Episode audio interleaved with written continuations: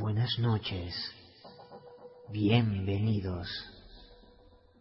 Esto es Clave 7.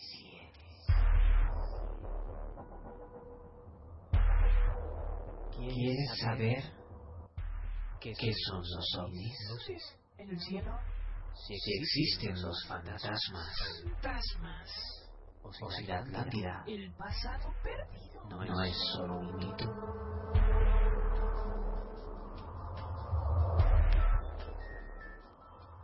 ¿Te atreverías a pasar la noche en una casa encantada? ¿Te atreverías? ¿A viajar a las antípodas? ¿A la casa del Yeti? ¿O a adentrarte en profundas rutas en busca de intraterrestres?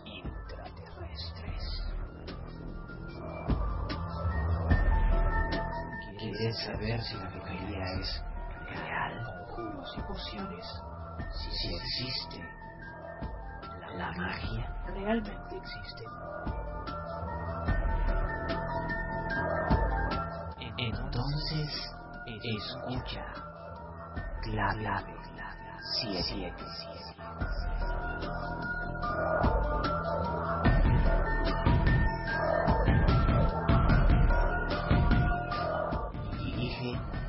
Fernando Álvarez. Presenta Sociedad Atlántica de Investigaciones Parapsicológicas Clave Clave 77.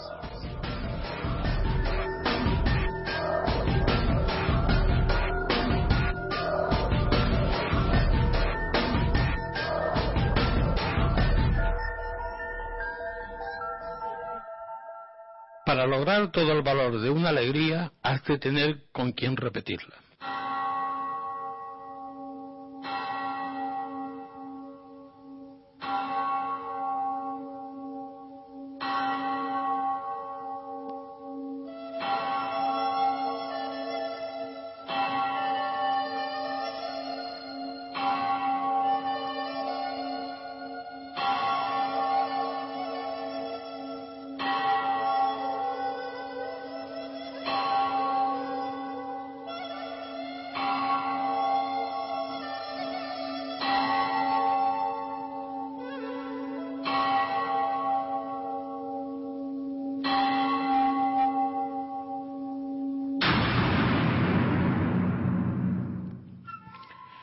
Tiempo pasa, maduramos y olvidamos.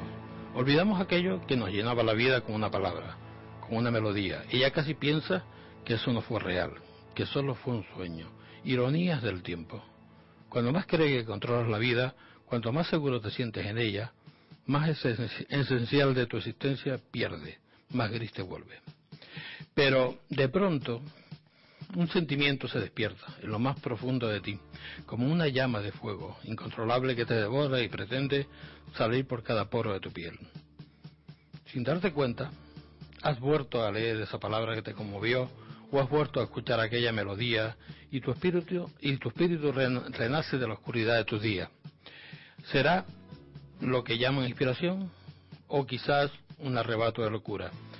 Quizás sea la propia vida salvaje e indomable que te recuerda que su belleza no está en sentirse seguro, sino en descubrir los matices de colores que se esconden delante de tus, a veces, daltónicos ojos. Casi sin pretenderlo se ha convertido en una joven promesa de la realización gracias al trabajo y al esfuerzo que cada semana tras semana ha ido haciendo los controles de la emisora Fini Mateo que en estos momentos me está haciendo señales de ¡Hurra! Buenas noches, Fini, ¿qué tal? En los estudios de Radio Aguere Onda 7 me acompaña como siempre nuestros compañeros y amigos eh, Belén Enrique, eh, Belén Díaz, eh, Beatriz Enrique y Olga Pérez. Buenas noches, ¿qué tal? Hola, buenas noches. Buenas noches. ¿Todo bien? ¿Qué tal la semana? Muy bien, muy rápido. Muy, Muy movadita. rápido, ¿no? Ya. Se pasó volando.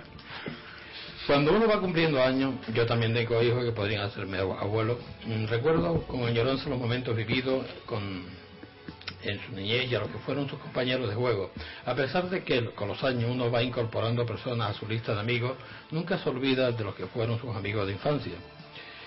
Por mucho tiempo que pase, como olvidar aquellas guerras de placeros y, calle, y castillejos. ¿Te acuerdas? Guerras en las que no había ni vencedores ni vencidos, en las que había un terreno neutral, el patio del colegio. Allí todos nos mezclábamos y jugábamos juntos sin importarnos si, no- si uno era de la plaza o del castillo. Nuestro juego era para nada sofisticado. Jugábamos ahí los negros, a moscas a, a pillar al pañuelo, a bolas, al trompo. Hoy tengo el placer de contar con uno de esos amigos que me ha acompañado a través del tiempo. Jesús Tres, buenas noches. Buenas noches. ¿Cómo estás, mi niño? Bien, ¿tú sabes qué es lo que echo de menos de todos los que ha comentado? Dime. Jugar a las canicas. No, que los niños de, los niños de hoy no sepan lo que es el recuerdo, no sepan lo que es un trompo, no sepan lo que es el amigo de siempre, no sepan lo que era coger barro y hacer un barquito.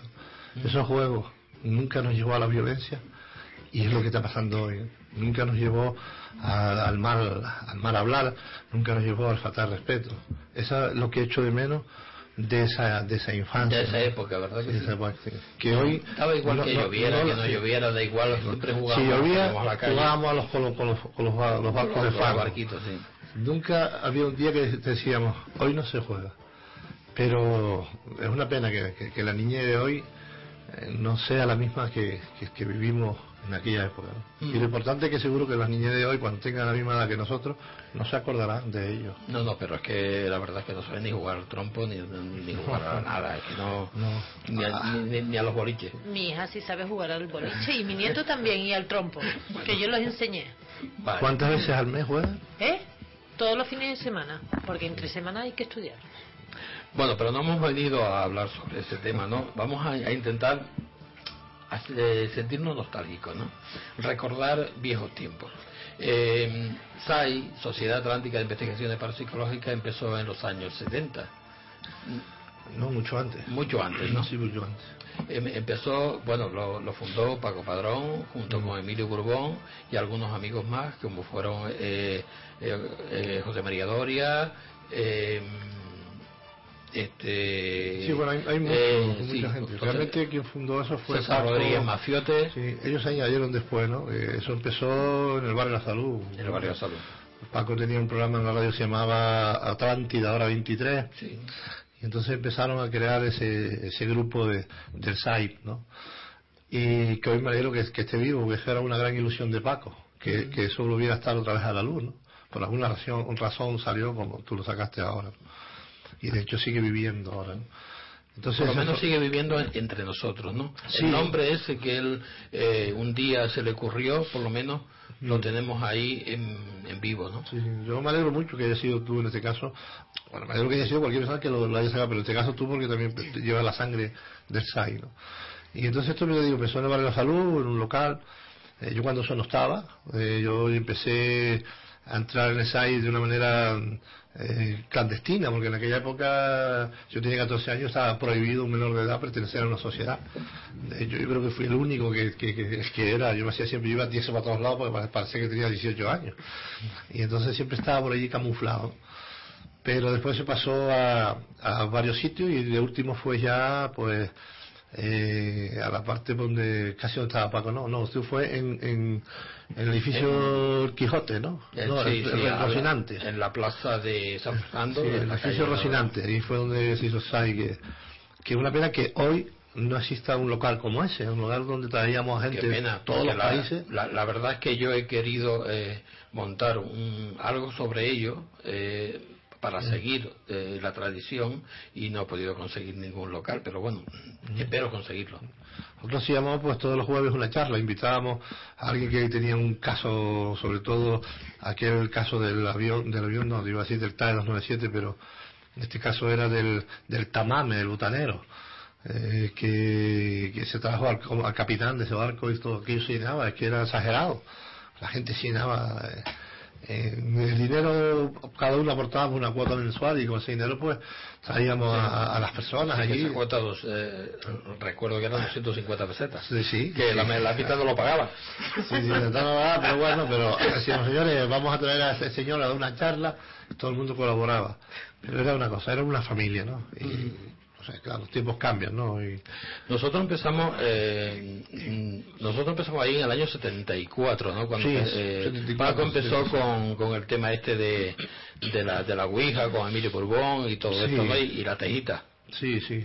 Lo de Paco, bueno, Paco llevaba mucho más la Ouija, pero después tuvieron un contacto que se llamaba Clave 23, que era 23 a las 11 de la noche. Entonces empezó ahí y, y entonces, bueno, ellos fueron para allá, tuvieron ese contacto a través de la Ouija con esa, esa, esa nave, esos seres, que hoy, hoy te he traído la foto, de una foto que se, que se llevan estudiando desde el año pues 78, 77 creo que fue en aquella época, y casualmente pues unos cuatro meses, cinco meses antes de morir Paco, eh, llegamos a ver exactamente qué es lo que había dentro de esa foto, ¿no? que es muy, muy impresionante.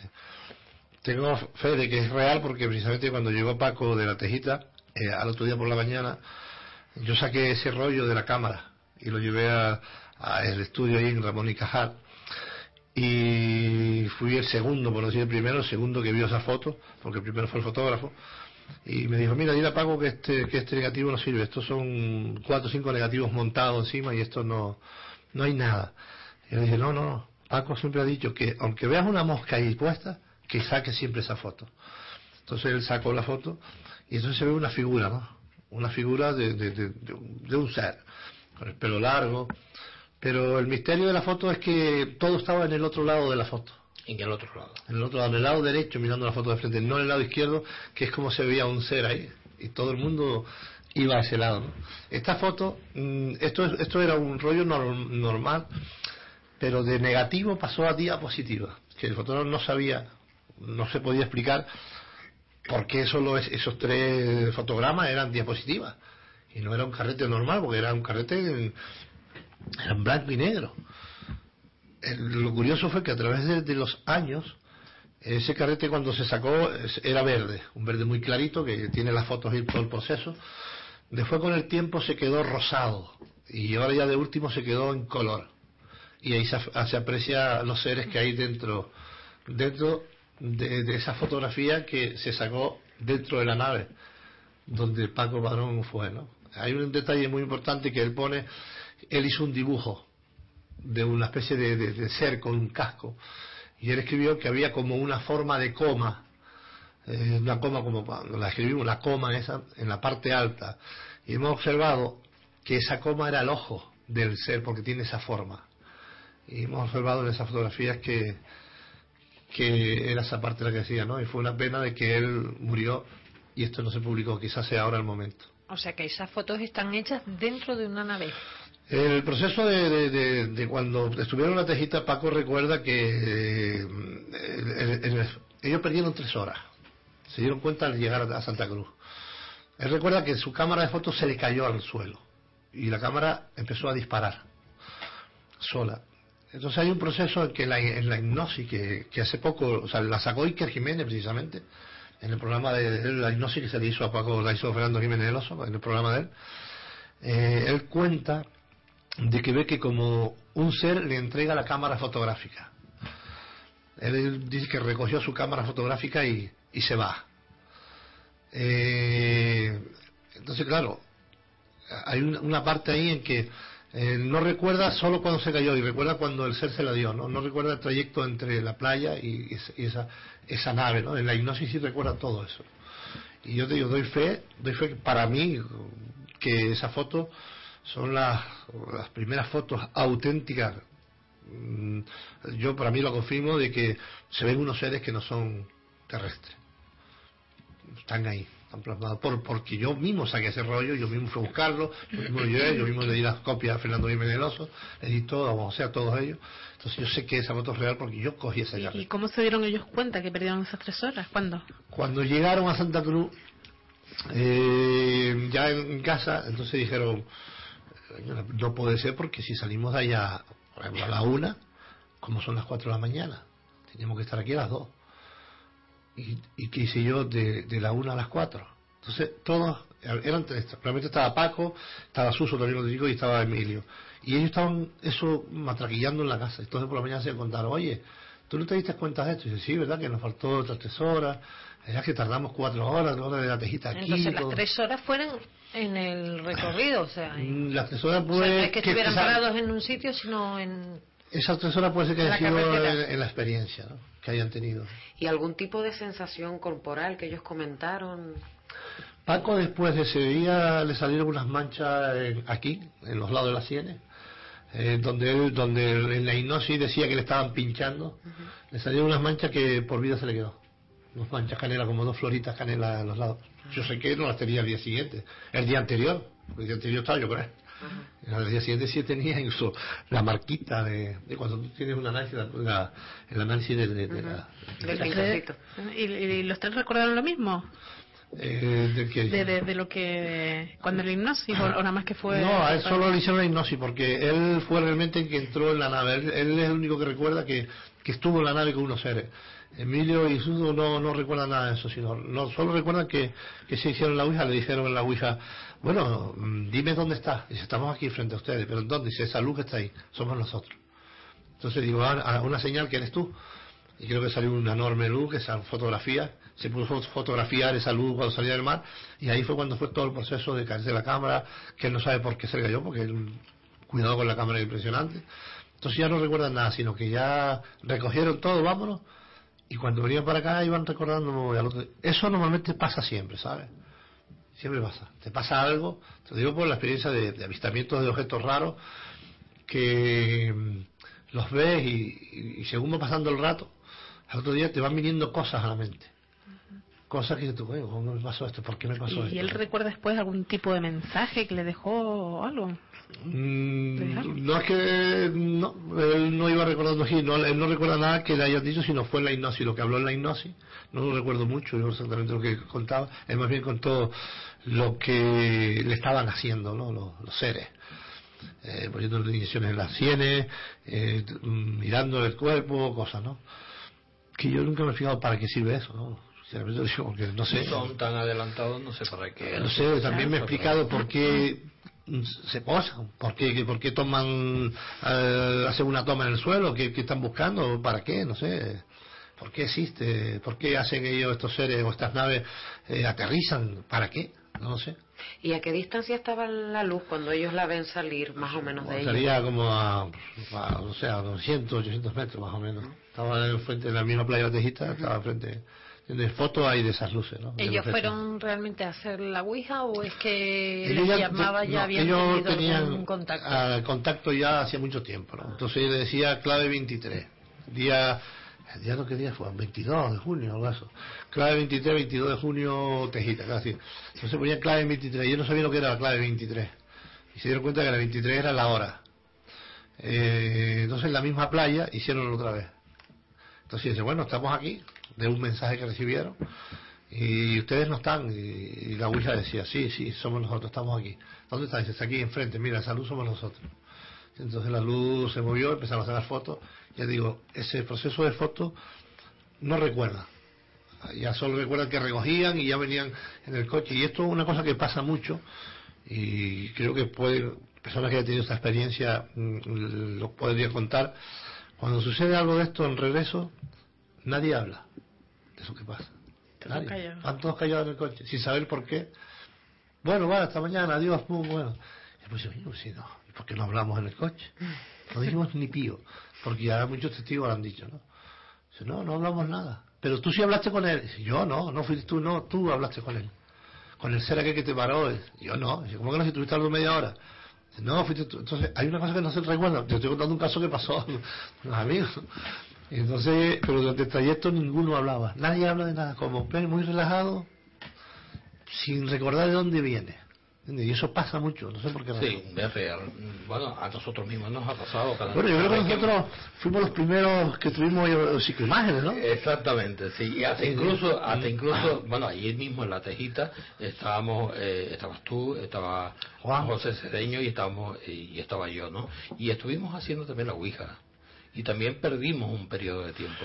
Sí, eh, ¿tú recuerdas cuando veíamos, como se dice, Sol Lake, que mirando así, una- una- unos rayitos que caían así, Sí. ¿verdad? De, que Y caían como un serpentinas, foco, caían así, y siempre de ese foco de luz que, que apareció de repente del- de- del horizonte que Yo no siempre- sabíamos que era. Yo, mira, yo siempre busco el porqué de todas las cosas, porque no me gusta decir, ah, eso es un platillo volante. No, no, me gusta buscar el porqué y cuando no encuentro la razón digo algo extraño. Yo quería buscar el porqué del tema del aeropuerto, ¿no? Aunque aquí entonces no creo que estaba hecho el aeropuerto todavía, ¿no? Estaba en proceso de... de- de- Pero sí, un foco allí que, digo, bueno, hola, digo, mandas una luz, pues, ¿entiendes? Porque, claro, no sé por qué lo hacen, ¿no? Pero sí tenemos experiencia y muchas veces no veníamos callados. Mm. Decimos, ¿qué, qué, qué nos pasó? ¿Entiendes? Cosas de ver, mover, correr cosas, Bueno, También es- cosas de subirse a un ser aéreo en el coche y acompañarlo a un trayecto y después decir, ¿sabes qué pasó? Sí. sí, notar eh, en la parte de atrás como si te estuvieran presionando con la rodilla, ¿no? Como si hubiera alguien detrás. Sentado al lado. Me y, parece que Luis va a tener regresiones por un tubo que hacer aquí. y estar los tres sentados y decir, mira, mira, Fernando va dándonos una broma con la mochila para allá y para acá. Sí. Y Fernando al lado, yo no soy, digo, ¿entonces quién es? Digo, ahí, estamos los tres aquí. Y la mochila, bueno, ahí en las mochilas para allá, fum, corriendo sola. Ay, mi madre. Tienen derecho. Pero hay quien era el ¿Quién dejó valiente. el coche ahí? No, no, el problema es que, a ver quién, fue, quién era el valiente que iba al coche, que estaba al lado. coche. Eso, era- eso era lo... ¿Quién fue? ¿Quién fue? No, no, que- Ninguno. No, porque yo creo que estaba Juan aquí al lado y digo, mira, wow, Fernando está, mira, mira, con la mochila haciendo vacilón. Y Fernando ahí, sí, yo, no estoy haciendo nada. Digo, sí, ¿y eso? Muchas, cosas. Es que eran los primeros comienzos, ¿no? De, No, Sí, sí, bueno, de es este que, mundo aquí es que que, nadie, ¿no? bueno, escuchamos eh, en, en la radio, se ha visto un- una luz en no sé qué sitio, era eh, coger el coche rápidamente y desplazarnos a Arona, o a Guillermizora, donde sea, ¿no? Para es, entrevistar a es la algo gente. curioso, ¿no? De que se escondan tanto y, y por ejemplo, con lo de Paco, ¿no? Que dejen que le saquen fotografías aquí. a esos seres. No, no, es que mm, el problema no es ese. El problema se- no es que Paco le sacara la foto. El problema Bueno, es que que se Paco empezaba- en la hipnosis, él dice que un ser le está dando su cámara fotográfica. Él no recuerda nada de eso. Él físicamente recordó que la cámara se le cayó al suelo. ¿Entiendes? Lo curioso es que cuando sacamos, bueno, en el negativo, se ven esos seres. Sí, pero por eso que es curioso, ¿no? Porque si son tan inteligentes, me imagino que sabrán lo que es una cámara y, Sí, por eso y uno que se- se la por- estén entregando. Pero claro, Pero supongo que, que será para, para muestra o para, para dejar que Hombre, ahí... es que- algo- se suelen esconder, porque nos fijamos, No, pero vamos, a- yo... no mundo ve ovni. No, no, yo no es que, yo es que no veo que, que sea inteligente en este caso no, no sea, sino yo mismo, amor, han sacado una foto, porque en la foto que está ahí se ven todos mirando, porque hay unos cuatro o cinco seres ahí, eh, de distinta forma física, hay tres. Yo lo que te digo es una cosa, que el que está en primer plano, a mí me aparece por la calle y al no me encuentran más nadie. Sí. Te lo digo. ¿Entiendes? Porque no lo conozco. No es por lo feo, porque ahora mismo yo voy por la calle y me, me aparece ET, mira que ET, cosa más fea no he visto en mi vida, y le doy un abrazo. ¿Por qué? Porque en la película me hicieron cogerle cariño a Claro, ese era ser. cookie, era cookie. Claro, era el- Ah, el- el- pensé que era por si te traía un teléfono nuevo. No, pero... que le coges cariño a Sí, ser, pero sí. claro, este bicho que yo veo ahí, porque para mí es un bicho, o más bien puede ser un androide, yo lo veo y sí, me quedo en- o en el sitio, o, o a vos me tienen que tirar agua para mirarme. ¿Y Jesús, alguna descripción, como los oyentes ahí, para que se hagan una imagen? Que eh, la ve? imagen que se ve, se ve mm, realmente un ojo perfectamente ovalado, se ve el brillo de la, de- se ve el brillo en el ojo, de, como una luz de un flash. Eh, tiene forma de carita de, de gacela, la trompita, la nariz finita. Eh, tiene como unas cejas que le viene de la nariz hacia arriba, pero le sube, le sube hacia eh, entre el medio de la cabeza y la oreja, por ahí sube como un, como un, un relieve del, del- de la cabeza, ¿no? Como si fuera un cuerno, pero no un cuerno, sino metido dentro de la piel, una cosa así rara, ¿no? Luego hay otro ser que se ve a la derecha que es todo calvo. Tiene pelo, se ve, se ve- se ve la figura, se ve la figura de la oreja, se ve la figura como que tiene un, un- un traje, un cuello muy grueso, como donde va encajado un casco. Por eso el dibujo que hizo Paco es muy interesante. Y ya te digo que esto se vio, esto lo descubrimos unos cuatro meses antes de morir Paco, estas imágenes, no se habían visto. Y luego hay otro ser que es el que a todos nos confundía, que era ese ser que era de pelo largo y tenía como un traje y un cuello muy largo hacia abajo. ¿Entiendes? La pena es que, claro, que si tuvieran los radiodientes en Facebook, escuchando también, verían las fotos a través del Facebook lo que estamos hablando. Porque, Pero a mí lo que me llama la, la- la- atención es que son diferentes todos, entonces. Sí, son diferentes. Lo, lo que se ve, mira, ahí, bueno, estamos viendo la foto. ver, Mandy, mira. Eh, no, la anterior, Fernando, la- bueno, si no te importa la Es anterior. que además foto. es curioso porque se ven varios prototipos. ¿no? De, de gente que ha tenido varios este ser, encuentros. este ser. Esto, como pueden ver, se ven los ojos de ese ser y una pequeña protuberancia así sobre las sienes hacia arriba y se nota el ojo derecho, se le nota perfectamente bien ahí. Míralo bien de frente. Madre mía. Métanse en Facebook. Nada, Eso mañana me voy al oculista porque yo sinceramente no veo Eh, Será nada. porque tiene lentillas azules. Seguramente. Entonces te confunde el color. El color. Puede ser, puede- pero ahí sí se ve claramente. Incluso en las fotos, las otras fotos se ven perfectamente el ser y todo. Esto tiene que, el estudio de una fotografía cuando nos envían algo raro, pues tienes que estar muchas horas mirándola, ¿no?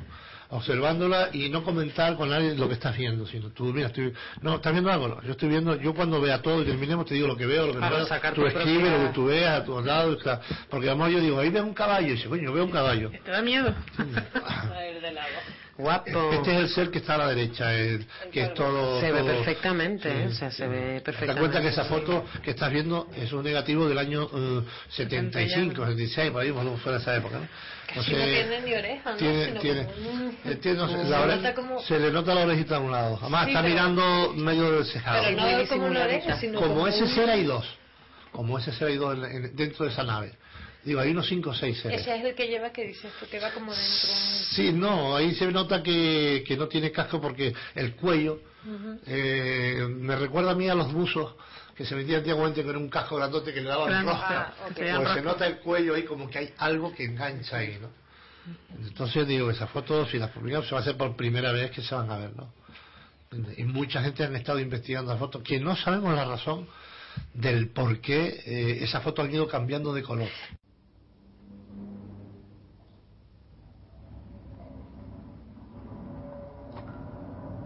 Muy buena toma, Lynn. ¿Se te ha caído el flash? Vamos, chicos, vamos. Esta es la pequeña, esta de aquí. Como veis, va en zigzag. Sí, sea lo que sea. Te estoy diciendo lo que es, pero no me escuchas. Vamos, Lizzie. Ahí abajo hay algo. Algo que no somos nosotros. ¿Podría ser eh, más explícita? Algo que va en No zigzag. somos nosotros. No es humano. ¿Entendéis? Algo no humano, pero inteligente.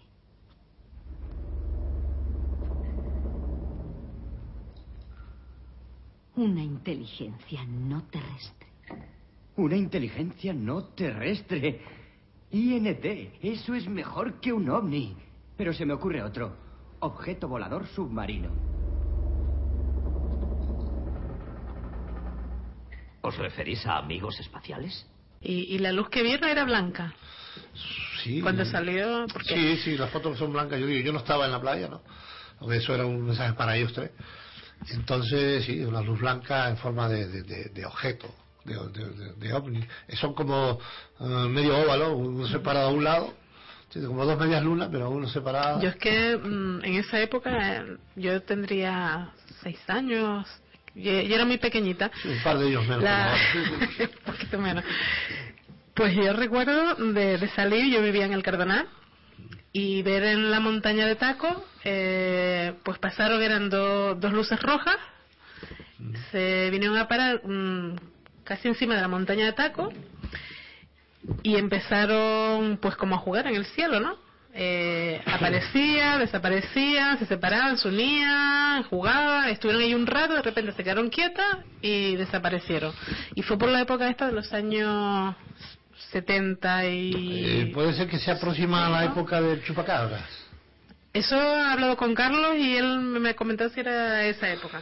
que en esa época sí se veían muchas luces rojas días antes del accidente tema de los del chupacabra que hubieron que le llamaban eh, cuando los perros aquellos aparecían en y tal pues sí se, pues, se veían muchas luces rojas en la zona de Taco sobre las montañas de Taco como la luz de Mazazca todo, todas esas lucecitas se veían por ahí testigos lo decían ¿no? Que pensaban que eran esa época, bengalas. los 70 y algo. Ellos pensaban que eran bengalas y que esas bengalas pues Que había caído sobre el perro y le había hecho sus Que agujeros y de hecho lo investigamos No, porque sí, sí, sí. yo, recuerdo, yo no tanto, pero porque lo vimos mi familia, todos, que hicieron un ruido, ¿no? Pasaron como las naves, hicieron un ruido sí y entonces se quedaron ahí quietos y eran dos como dos estrellas, porque no tenían forma ni nada, eran dos luces rojas. Entonces se quedaban quietas, se separaban, se unían, una aparecía, otra desaparecía, eh, hacían formas, se movían y... En, o estos que Bengala no creo que una bengala haga eso.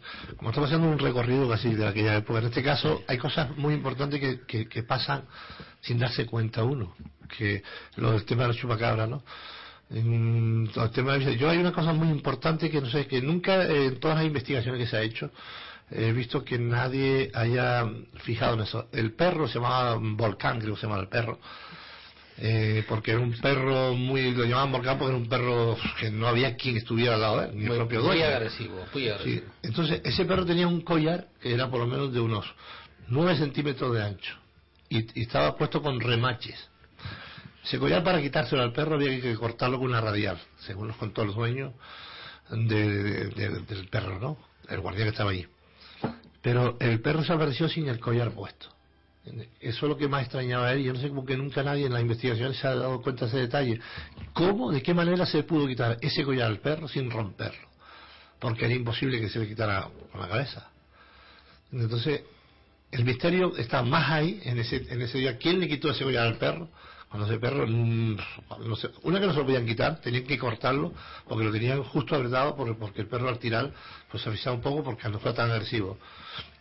Y es un detalle que muchos nunca han tenido, ¿no? Que el misterio de por cómo pudieron sacar ese collar, quiénes, qué manera hicieron para sacar ese collar y al mismo tiempo los perros todos aparecían mojados en la zona de, las vísceras, cuando le sacaban las vísceras.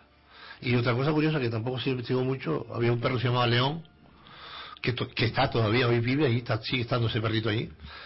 Ese perro al día siguiente desapareció y al año justo con la misma fecha apareció otra vez en el lugar. ¿Entiendes? Un perro que todo el mundo estaba siempre por fuera del bar, la gente y tal, y, y nunca supieron nada de él, sino al año justo apareció en la zona otra vez, como si no hubiera, llegó tranquilamente, se echó, como decían ellos, se echó en su sitio, bebió agua, comió como si no hubiera pasado sino un día.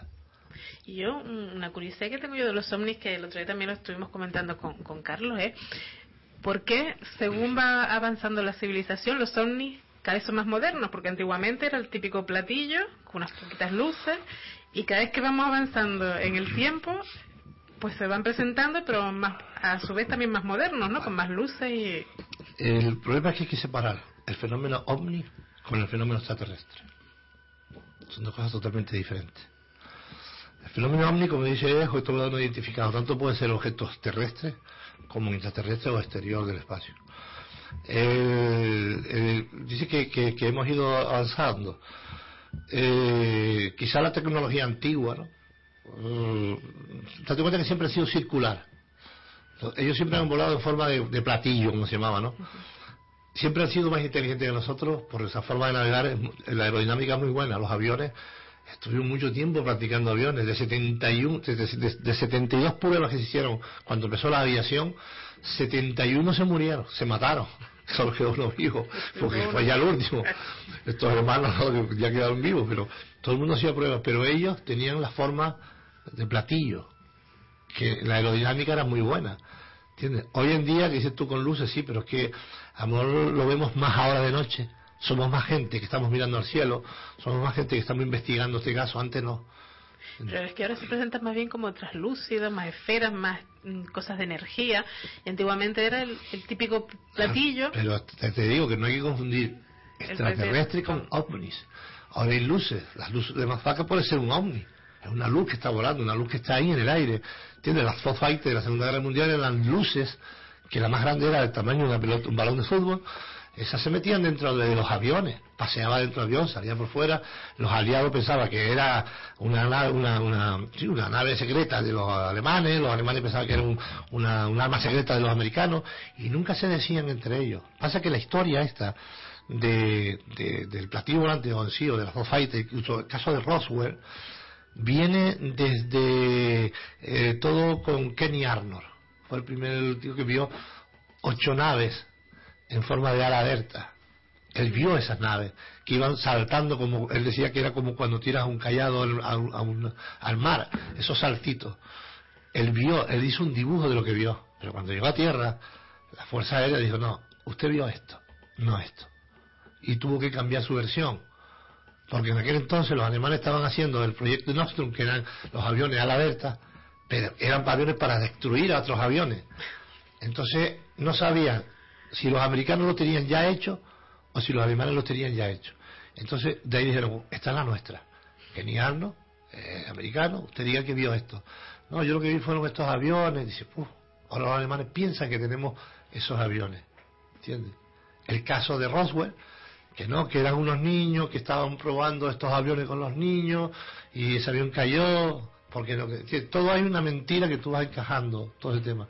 Entonces lo de las luces, eh, yo sinceramente no sé lo que es. Yo hoy en día, para mí, lo más trabado que me tiene, y veo que es una cosa que se va de las manos a todos los gobiernos, son las señales en los campos de trigo y en algunos otros campos que han salido en, hielo, esas señales, ¿qué son?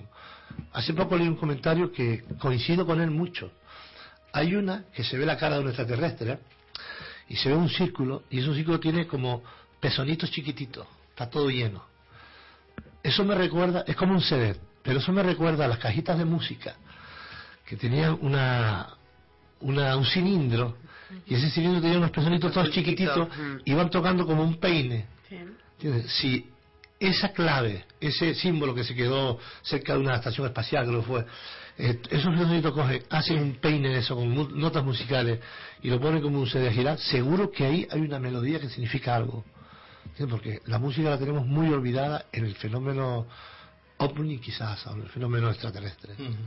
Eso, 22 mm, de junio del año 78, ¿qué te acuerdas? Eh, unidad planetaria, Operación Unidad Planetaria, ¿no? la primera la hicimos, en bueno, estábamos en Lanzarote.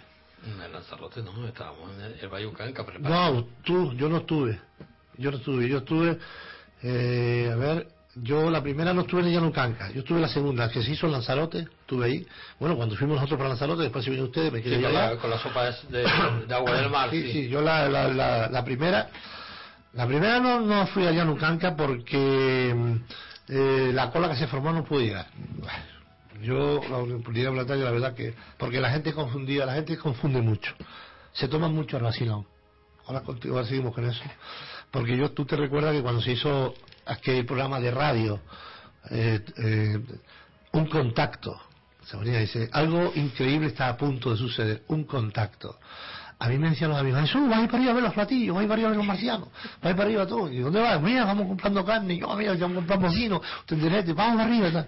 Entonces era una fiesta. Y yo decía, pero, pero que sí, que se van a ir platillos antimarciales. Pero ¿dónde lo dicen? Sí, todo el mundo un contacto. Digo, no, hombre, es un contacto entre todos los que nos gusta este mundo, un contacto entre nosotros, un contacto entre la gente que le gusta hacer la meditación, o vamos a hacer un programa de radio, tal. Y ya la gente confunde ya. Ya son todos plativolantes, ya vacilones, ya son todos locos, ya tal, ¿entiendes?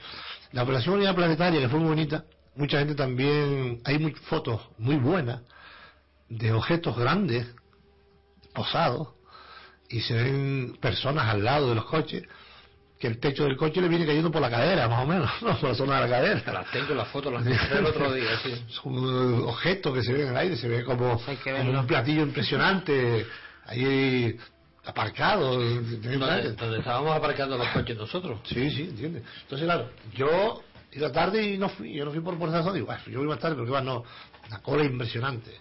Digo, nada, no, me voy. Pues y la segunda la hice en Lanzarote y la tercera la hice en Ceuta. Pero fue muy bonito, fue una, a nivel mundial, una cosa que me gustaría que usted volviera a promocionar esa unidad planetaria. Fue a nivel de todo el mundo, a las 12 de la noche, pues todos los grupos, según el horario de cada momento del planeta, hiciese una meditación. Yo creo que tengo escrito aquella meditación que se hizo, aquel comentario. Sí. Y yo no sé, puede ser su gestión o no, pero el otro día se notó, se notó más pureza, más calma. ¿Ustedes recuerdan cuando en Santa Cruz, no sé por qué razón fue, se hizo cinco minutos de silencio? No sé si fue la muerte de alguien. Yo estaba en la Rambla ese día, fue un día a las 12 de la mañana, y no sé por qué razón se hizo sin, paró todo, coche, pararon todo. Yo nunca en mi vida había, yo pensé cerré los ojos y yo pensé que estaba en, el monte, porque se oían los palos, las milos, y yo hice así como un ojo medio refinado, digo, dame a ver si es verdad que estoy ahí, o me transporté. Se notó ese silencio, esa calma, esa unidad planetaria, se nota pero cantidad. Que me gustaría que un día lo propusieran y lo hicieran aquí entre todo el mundo. Sí, ahí estábamos. Ahora que eh, tenemos el Facebook y todo el mundo está conectado, que antes no teníamos nada, antes era todo por eh, carta. Emilio Burbón, estuvo Paco, Sí. estuvo Fernando Jiménez gente. José Benítez, y, todos. y, eh, y entre nosotros, bueno, nosotros que éramos los que colocábamos a, a los coches, ¿no? Cuando venían, Sí. desde las 3 de la tarde estábamos allí hasta las 11 de la noche, que 11 y media, que empezó aquella meditación tan preciosa. Sí, un triángulo muy grande. esa- exactamente, lo- nos, nos unimos allí en el, en ¿Tú el tienes- Valle Campca. ¿Tienes la foto que se ve dentro del triángulo Tengo, centro? tengo esa la bola foto. inmensa de luz. Tengo la foto, la encontré el otro día. cosa curiosa, yo incluso le dije no, hicieron una vela. ¿Estás loco? ¿eso qué es?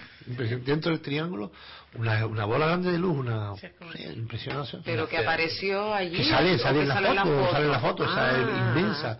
Una bola inmensa, era como... La energía, amigo. Sí, sí, una inmensa.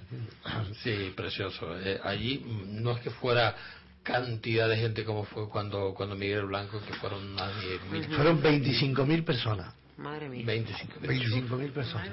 Eh, el tráfico se paró en la bajada de Arafo. La cola paró ahí, no se podía circular.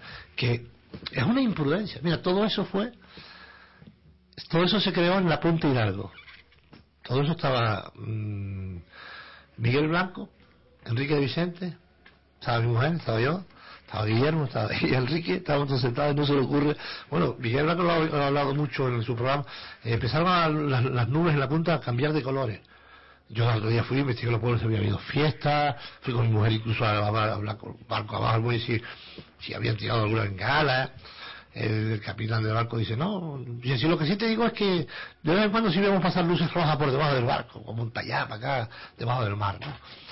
Y entonces mm, empezamos a ver todas esas nubes de colores y Enrique dice, oye, ¿por qué no hacemos un programa de radio en el llano Canca? Miguel le dijo, ¿estás loco? Sí, sí, vamos a hacer. Dice, pero callado la boca. Y dice, no, no, callado la boca no. Va a ser un programa de radio a nivel nacional, que es la primera vez que se hace, y lo hacemos en directo y tal. Y Miguel decía, pero tú estabas de acuerdo, cuando eso Enrique tenía que ver con Radio Nacional, ¿no? Sí, vamos a hacerlo. ¿Te parece? Digo, sí, sí, la idea es buena, pero... Pero yo estoy acuerdo con Miguel que, que eso va a ser una locura. Si la- lo va a producir a velocidad. Y Miguel, que le gusta dar caña en el sentido de cuando va a hacer algo, eh, de- decirlo de una forma misteriosa, ¿no? Mm. Confundirte en realidad lo que es, ¿no? Claro, decía algo increíble está a punto de suceder. sorpresivo. Un contacto. Y, y, la- y la portada del cartel era la recta Yonucanca, el T y al fondo como encuentro la tercera fase. Todo el mundo veía que el cartel.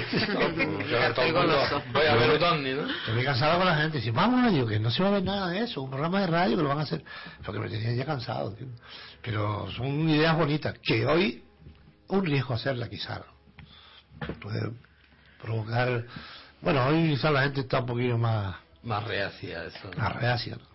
cosa que me alegro porque es mucho mejor y así puedes trabajar más tranquilo, ¿sabes? Porque... ¿Crees que está la gente más reacia ahora? Sí, mira, yo te voy a decir una prueba, una fotografía de un ovni, cuanto más real es, menos creíble es. Yo te enseño una fotografía de un ovni, que Es se ve un tipo en la lobo. ventana, saludado y dice, vete por ahí. Pero es como el cuento del lobo. Yo puse una foto, bueno, sí, pero yo puse, yo puse una foto el Día de los Inocentes, de un, ovni, un montaje que hice, de un ovni sobre Santa Cruz, que tuve que quitarla. Pero eso, con impresión, ¿cómo es? Pero tú has visto la fecha. ¿Qué fecha? Mira la fecha de abajo. Ah, el día de... Digo, sí, de los inocentes, es una broma que estoy haciendo. Me tenían loco. Pero era real, tú me decías, otros me decían, ah, eso te digo, ¿te das cuenta? ¿Entiendes? Era, era un trucaje. Claro, yo sé lo puedo mandar en Photoshop, trucaje. Pero por esas mismas cosas, o sea, tú antes decías de que la gente lo toma más a cachondeo, no sé qué. Sí. En parte tú jugaste a lo mismo, ¿no? No, yo lo hice por Día Inocentes. A mí siempre los días inocentes me gusta gastar bromas. Siempre he gastado todavía en este tema. Pero siempre, Pero eso, siempre entonces, pongo la fecha. del pongo lobo. ¿Entiendes? Pongo la Eh, fecha y digo que es una broma, es una broma, es una broma. ¿Entiendes? ¿Entiendes? No es lo La que parece. La gente se día lo toma en serio no es lo que y es una broma. Y cuando realmente pase en serio... Sí, pero la no todos los días es el Día lo de los. Inocentes. No, no, a ver, ¿Entiendes? estoy diciendo que de tanto jugar, no por ti lo digo, sino en general, Sí, no hay mucha gente que juega. cuando Hay nosotros- hoy en día cuando pasa algo cierto es normal que no te crees Eh, igual que con todas las Yo cosas le, le di a Fernando ahí una fotografía que se ve una foto de un objeto que está sacado en México y la otra fotografía está sacada sobre la marquesina de teleférico, la sacó Víctor Alberto, porque él lleva todo el tema de, emisoras y hizo un barrido fotográfico de siete fotografías con las antenas de las emisoras y de la meteorología. Y ahí se ven esas siete imágenes, o solo traje una, la más, la, más cerca que, como quiero decir, toma, no me querías ver, pues aquí estoy. Se ve ese objeto. El estudio que se hizo ese objeto, ese objeto está físico ahí. Tiene todos los brillos del sol, de todo reflejado en todos lados. Eh, y entonces, yo te iba, te iba a decir esto por alguna razón que no recuerdo cuál era. Eh, vamos, son tantas cosas que tengo en la cabeza. No por lo que estábamos sí, hablando entonces, seguramente. claro, esa foto es real. Yo sé que es real porque él la tenía ahí. Yo, dije, yo me pongo a ver fotos de él. Digo, ¿y esto? No sé, eso está ahí. Entonces, hemos hecho estudios nosotros de fotografía que nos han enviado. Eh, hace poco nos enviaron una fotografía de un chico diciéndonos que era real, que era real, muy real. Si esa foto era auténtica, esa foto y tal. Entonces dijimos, cuando estaba con Pablo, mira, ven para acá, mira, ves esta foto. Este ovni es el mismo que tienes aquí. Este es el, el ovni de Billy Mayer. Este señor se dedica a sacar. Entonces cogió fotos y las empezó a meter trucar, ¿no? Digo, mira, esta otra foto es esta otra foto. Porque yo tengo una memoria fotográfica, sí tengo. De saber en qué libro estaba esa foto, en qué libro no estaba, en qué libro tal. Entonces nos han querido colar muchas fotos, ¿no? ¿Entiendes? Pero claro, uno está metido un poco en Photoshop, le gusta el tema, sabes cuándo más o menos. No quiero decirte que hay algunas que sí me quedo muy trabado. Digo, mira, no lo sé. Tan, tan bien hecha que no lo sé. Yo, por ejemplo, tengo aquí esto. ¿Tú qué dirías que es? A simple vista es una luz. Algo. Hay un fondo oscuro que no sé lo que es porque no pues sé. esto qué- es simplemente una estrella. Es cuando subimos al Teide. Ah, sí, ok. Pero es que tú lo miras así, tú Bueno, puedes decir que. no, Yo puedo decir no que es una un estrella, es un planeta. Un planeta. Ah, un planeta. Un planeta. El planeta Pero Venus. claro, digo, y- digo, tú enseñas esto y puedes decir, mira, vi un ovni. Por eso digo que a veces que hay que... Hay que hay demasiado. No, no, pero no está, no, pero no, oye, no está mal encaminada. Has visto un ovni. ¿Cómo sabes tú que eso es una estrella? ¿La tocaste? ¿Estuviste en ella? No. Tú ves que es una estrella porque normalmente se dice, Está se le llaman fantasmas cósmicos porque esa luz está Venus, ahí. esto es pero Venus, Venus, no quiere decir que esté físicamente, porque amor hace mil años se apagó. Exacto. Pero es un ovni ¿por qué? porque tú has visto un objeto volador no identificado, no sabes lo que es físicamente. Pero se supone. Pero es que curiosamente es que casi todas las, las, las fotos que hay de, de ovni es que están confu- confusas, no no ves nada claro, sino Por- que ves de lejos. Y las que se ven claras no- son todos por- montajes. No, porque, no, porque no, no todos. no. O el- bueno, la gran mayoría. Y es lo que dice Tampoco él, la gran mayoría. El 99% son montajes. pero es como dice él que igual ves uno Vale, que mira, en pero internet y pasa un y el montaje. 99% son todos montajes. tienes que estudiar la foto para, para, para saberlo. Si no la estudias no puedes saberlo. Tienes que estudiar la foto, mirar puntos, mirar cosas. Hay grabaciones en vídeo que, que se ven con luces, objetos, y el fenómeno ovni, hay una luz, es que lo, hay tipo, a lo mejor, yo mismo puedo hacer un buen truco, o puedo inventarme una historia que puedo engañar a todo el que quiera. Claro, son muchos años en este tema. Conozco las cosas que hacen realmente lo de esas luces. Hay una cosa que se ve en Jerusalén, se ve una luz. Esa luz hace un efecto que es típico en, lo- en lo- en el fenómeno ovni, antes del desplazamiento. Hay un destello muy fuerte. Y eso se ha visto mucho en el fenómeno ovni de tiempo A, no, no desde ahora. Ese destello. ¿Entiendes? Pero eso no lo sabe mucha gente. Entonces hay tíos que han hecho eso, pero no han hecho ese destello del desplazamiento. ¿Entiendes? Entonces, tú tienes que estudiar la foto. Yo te digo, yo... mm, Y esa toma además, perdona Jesús, fue tomada de bastantes sitios, ¿no? Por lo que yo estuve mirando. Subieron varias cámaras. Mm, de varios Yo sitios. siempre busco todo. Digo, no, por ahora es un ovni, no una nave extraterrestre. Un ovni, un algo que está ahí volando, no sabemos lo que Un objeto es. volador no Claro, identificado. entonces empiezo a mirar, a mirar, eh, mm, a ver si es un avión, no es un avión, si es un helicóptero, no es un helicóptero. Yo vi el día de fin de año, que tengo una foto ahí del dibujo, con la cámara mía en la mano, vi un objeto que... mm, Hora de las 12, ¿no? Se notó. Los pitos. Las 12 en Canarias, la una en la península. O si no hay Ay, qué bien lo dijiste, mira. Voz Al contrario, a que quedó La bien el contrario. Mira, entonces, mm, eh, yo no sé por qué razón subí a la azotea. Subí. No, perdón, me asomé a la ventana, no sé por qué.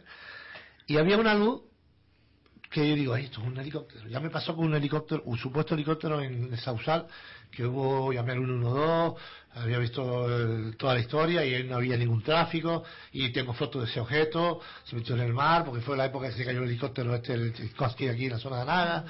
Entonces, quisieron montar un operativo de búsqueda, dije que no, que todavía no montaron nada porque pero yo lo vi, ¿no? Yo entiendo de aviación, soy técnico de apoyo aéreo, me gusta mucho aviación, conozco los, aviones de noche, los helicópteros, las luces, de todo, sé cómo van. Y este, este, este que estaba viendo los días de fin de año, tenía la anticolisión, la roja y la verde, la de posición. Y me extrañó mucho, ¿no? Entonces empezó la verde a hacer un círculo alrededor de él como, como una estela de humo. Se iba como un, un- un ondas. Y digo, oye, qué raro que haga esto. Y la roja estaba quieta. Y empezó a girar.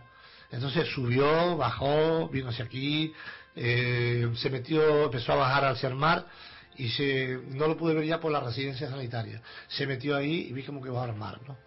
Entonces, claro, sé que un helicóptero no era, por, la por las luces. Y la maniobra que hacía no era normal y no se oía ruido a la distancia que estaba. Eh, entonces, claro, tú estudias todo eso. Tienes que buscar, digo, bueno, primero voy a ver si puede ser esto, esto, esto. Me informo, como llamé al, aquel día a tráfico, a carga de control, a Torre, al 112, si había algún tráfico en la zona, de un helicóptero o algo, me decían que no. Tal, entonces digo, bueno, ya, helicóptero no es porque no hay tráfico. Entonces, ¿qué? Un objeto. Lo mismo pasa con la foto.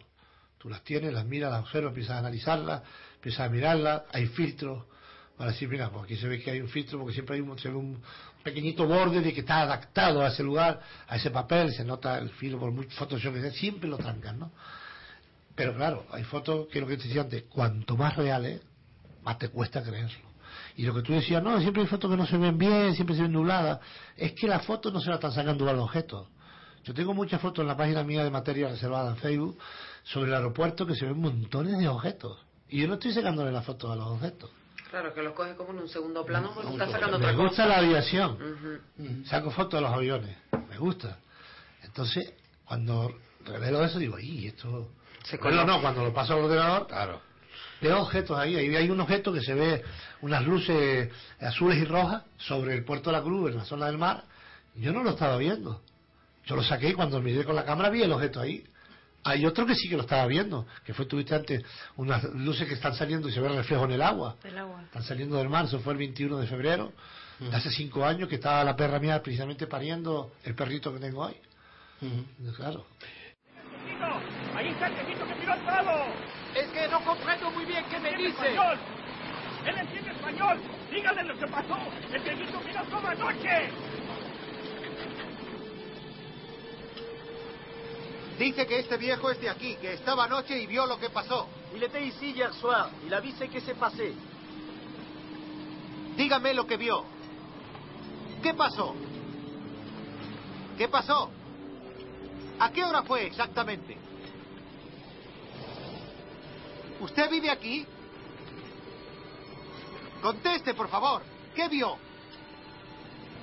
Tiene quemaduras. Regardez, il est brûlé, le pauvre homme.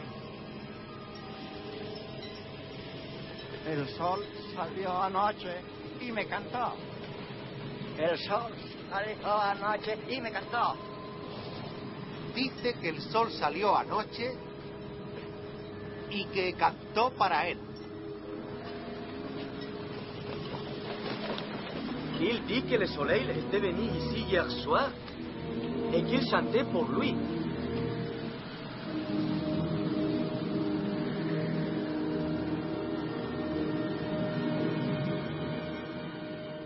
Eh, Jesús, 9 de julio de 1992, verano. Abades. Eh, Abades. Investigaste eso con Paco Padrón. Sí. ¿Qué pasó allí? Si supiera lo que pasó, hasta hoy en día no lo sabemos. Allí no cabe duda que cayó un objeto. El tema de todas estas cosas, yo siempre achaco la existencia y la realidad de un hecho, y voy a volver un poquito nada más al tema de, de fin de año, ese objeto que vi, porque cuando fui a sacar la foto la cámara se me descargó. Yo, tenía que ser ahora, ¿no? O tenía la foto para sacar foto con fin de año en casa. Pues la cámara se me descargó, no pude sacar foto, tuve que hacer un dibujo de lo que vi. Eh, ese día, mm, cuando ocurre un fenómeno de este caso, que son mucha gente, siempre hay un poco de confusión. No, yo vi esto, no, yo vi aquello, no, yo vi lo otro, pero todos vieron algo. Yo tengo unos amigos muy directos míos que para él era un submarino, para la mujer no era un submarino. ¿Entiendes? Luego tengo otros amigos, cuando hicimos la serie de fenómenos, muchos testigos, no, no, nosotros vimos pasar, para mí era un avión, tenía unas alas y cayó al mar. Una de las testigos, que era una directora de una productora que hacía la serie Rubí en televisión, pues lo vio, vecina mía, y incluso dice, no, mira, aquello era, mm, era un, objeto largo con la cola, tenía un- una cola azul. Bueno, pero ¿por qué no podía ser un objeto en forma de avión?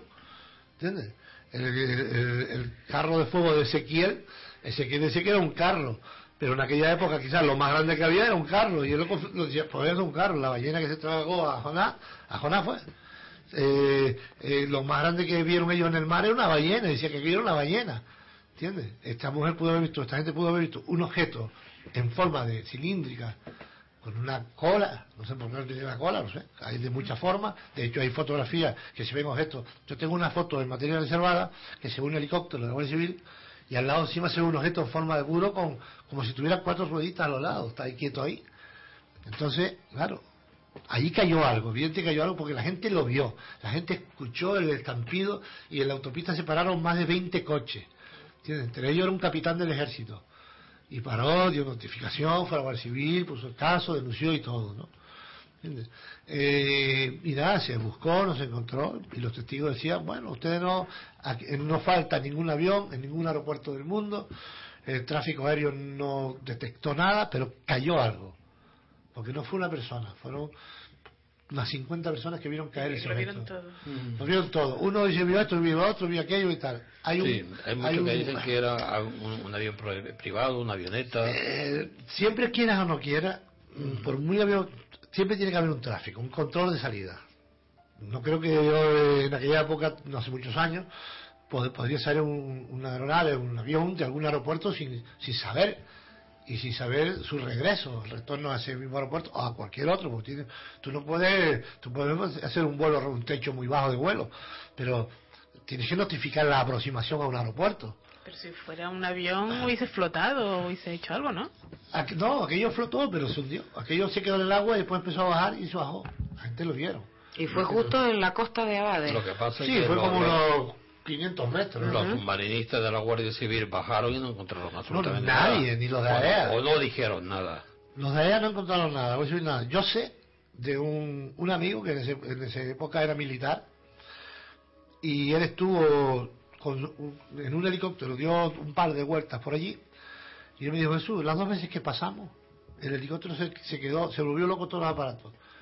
Y, y el- el- entonces el, el que llevaba el helicóptero dice, vamos a pasar otra vez a ver si fue un fallo el helicóptero, porque- y pasó dos veces lo mismo. Y yo dije, oye, por favor, vámonos de aquí, vámonos de aquí. Le digo, pero sobre el, dice, sí, sí, sobre, eh, sobre allí, sobre el Sobre hecho el punto ese, ese sobre el de- punto ese, ¿entiendes? Los dos soldados que estaban haciendo guardia, guardia en aquel sitio, se los llevaron. Los se los llevaron, no se supo nunca nada de él, queríamos buscarlo, nunca se supieron nada de ellos. No sé si igual le dijeron, mira, te damos libre, pero no comenten nada. Pero allí cayó algo, cayó, porque digo, mucha gente lo vio. Pero bueno, con el tiempo seguramente habrían hablado, ¿no? Porque- Hasta ahora no lo ha hecho porque, mira, el, el, el, ca- el famoso 5 de marzo del 79, el comandante del, del, del, del avión del- de la compañía, eh, a ver cómo era, Naisa, Naisa mm, 209 creo que era, ese comandante hace tres, tres años habló en el programa de televisión que es lo que vio él, todo el mundo estaba detrás de él, y él lo vio allí, y dijo, yo no vi un misil, ocho aviones que venían no vieron un misil. Pero en La Gomera también no pasó algo también. Eso fue el 5 sobre de marzo del 79. Preci- Ese día estábamos en las Teresitas, Fernando. Estaba, estaba yo. estaba yo. pues. Estaba, en todos lados. Estaba en todos lados. estaba, estaba Sole y estaba con Juan. ¿no? Entonces, sobre las 6 nos fuimos. Yo me fui para el sur con un amigo mío. Y se fueron, tal. Y entonces en el sur vi, viví, viví todo ese fenómeno. ¿no? Eso fue también muy mencionado. Claro, es que hay cosas ahí que, claro. Yo no digo. dijeron que, que fue también un misil. Sí, o- yo no descar- descarto que haya sido un misil. Yo estoy de acuerdo y apruebo que puede ser un misil. Pero lanzado a qué? ¿Y a quién? ¿A qué? Ah, Entonces, bueno. hay ocho pilotos, dime. Yo te voy a decir, vale, un misil. ¿Lanzado a quién? No pudo haber sido un fallo. ¿Tú crees que se puede tirar un misil Pero es que como tirar un volador así? Pero ¿Tú recuerda la gente- ¿Tú sabes todo el sí. proceso que tiene un misil en un submarino para salir? Habemos 20 tíos y tiene que pasar por cada uno y el último tiene que apretar el botón para que salga. Uno tiene que decir, ¿qué estás haciendo? Esto es un fallo, un error. No. ¿Por qué no? No, Yo no niego que no haya sido un misil.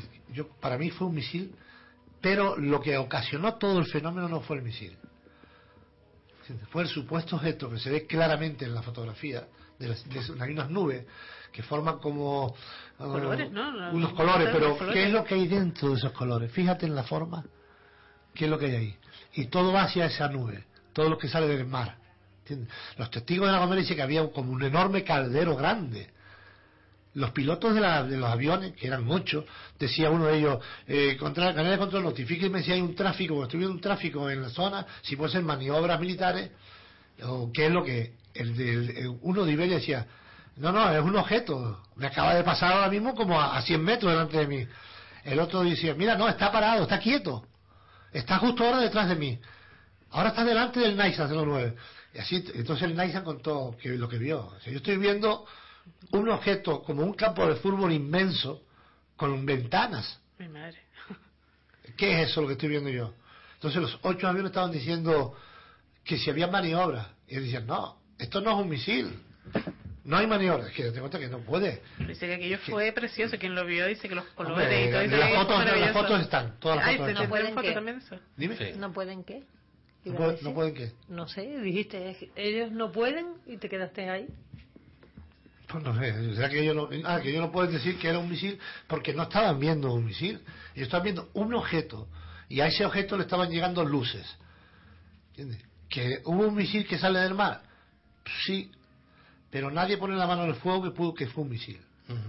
Nadie. ¿Que tenía forma de misil porque se vio una llama? Sí. Pero ¿qué tiene que ver? Yo tengo una foto que nos sale mi mujer que todo el mundo le dice y sale la luna. Digo, fíjate bien, no hablen las cosas, fíjate bien. Es la luna. Digo, ¿tú solo estás esa luna? Encima del coche. Ah, es verdad. Digo, mira la luna. No es la luna. Tú ves que tiene un desplazamiento. Hay una estela de desplazamiento. Está todo quieto y eso está en desplazamiento. Ah, sí, vale. Entonces las cosas hay que observarla bien, mirarla bien. Analizarla bien. No decir que un misil. Porque eso fue un debate, ¿te acuerdas del día? Sí, no. Aquí es de todo el mundo. Fue visto desde el Sáhara todo eso. Sí, sí. ¿Entiendes? Jesús, mm, ¿qué pasó en el Teide cuando los militares cerraron todo la, el, el Parque Nacional del Teide? Ahí. Porque decían que había caído un objeto. Bueno, ahí fue Tra- Travescan, se llamaba la empresa que llevaba todo ese tema, y decía que, que cayó una piedra, cosa que no lo niego, que haya caído una, una enorme roca, de hecho todavía está, está actualmente enganchada con una, con una, unos cables de acero, parte de esa piedra, que cayó y cachó un par de coches, pero los cayó abajo en la marquesina del teleférico. No entiendo por qué tú cierras en la cruce del Portillo y en el cruce de Tamaimo, a 10 kilómetros de allí, por miedo de desprendimiento de que es el Teide. No se mueve no hay desprendimiento, pero tú crees que va a caer una piedra, dijimos aquí. Ahí había algo. Hay testigos. Que vieron caer un enorme objeto en el Yanucanca. Quizá ese golpe pudo lo que pudo haber producido que esa piedra se haya caído. ¿Entiendes? Pudo ser ese efecto, ese movimiento. Habían coches militares que sacaban mucha tierra de allí. Unos amigos, eh, profesor mío de Tai Chi, fue también profesor, él vio un montón de camiones amarillos y gente con uniforme amarillo que le persiguieron y los, los acompañaron y los echaron de arriba. Y ellos salieron escondidos, se metieron por se fueron, se escondieron, fueron allí, habían allí enormes focos mirando el suelo, trabajando en el llano Canca, en el llano, en las siete cañadas, en aquel sitio donde yo contaba antes que la mochila iba para allá, venía para acá. Ese Pero también lo que es raro que después de haber pasado todo ese tiempo, nadie hable o diga lo que pasó. Todavía no estamos esperando desde 1944 el caso de Roswell y nadie ha hablado. tendrán bien callados. Secreto Claro. militar. ¿Qué van a decir? Ana? Eh, lo está ahora, ¿Qué van a Sí, yo decir? decir, ya sigue cambiándome los No, nombres. son muchas mujeres las que tengo en la cabeza y me equivoco. Eh, No, ¿qué van a decir no? Pero algo que está claro que siempre, eh, si había mucha gente, alguno habla y alguno dice algo. Y no me digas que no. Mira, eh, A eh, ver, eso está más que el- claro. El caso de Roswell fue en el año cu- eh, 42, 44, 42 creo que fue. 45 creo que. El 45. Eh, hoy, familiares de los militares que estaban ahí, que ya han muerto, están hablando. Desde ese año. Porque era tan el terror de amenazas que tiene. Sí, sí, es que es un ¿Y, mundo. y es un aquí mundo que- amenazas de qué? ¿No conoces ese mundo?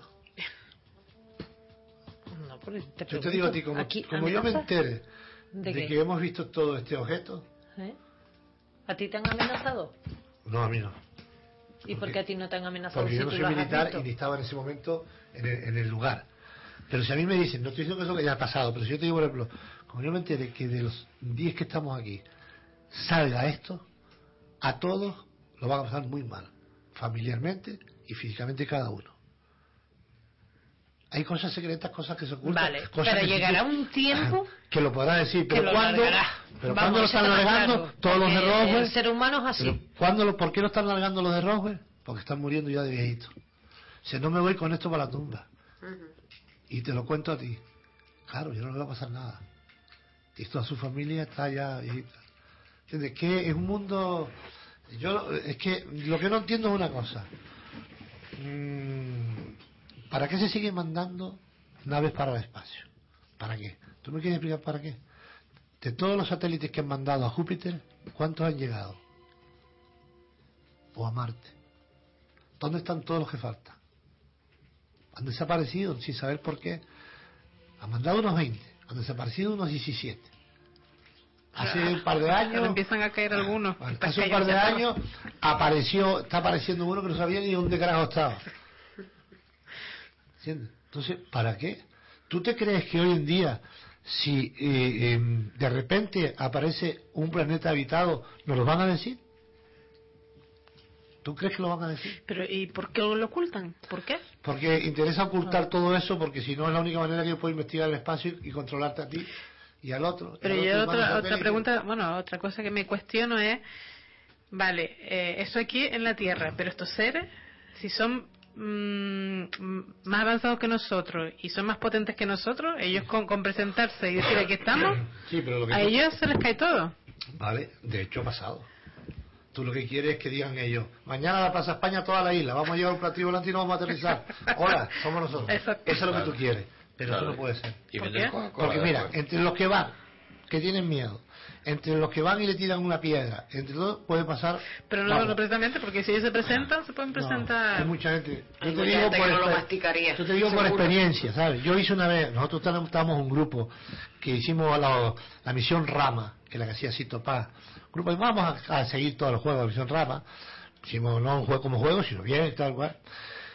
Y a mí se me olvidó y dejé la linterna encima del techo del coche mío encendida, como a 10 metros. Hicimos una meditación y empezó a meterse una niebla, una niebla, y la compañera que estaba al lado se empezó a temblar. Y ¿te pasa algo? Y dice, míralo, están aquí. Y yo tenía esos radios, ¿cómo que están aquí? Sí, están aquí, ya llegaron. Mira el foco. Ay, eso qué miedo tengo, ay, tengo un miedo impresionante.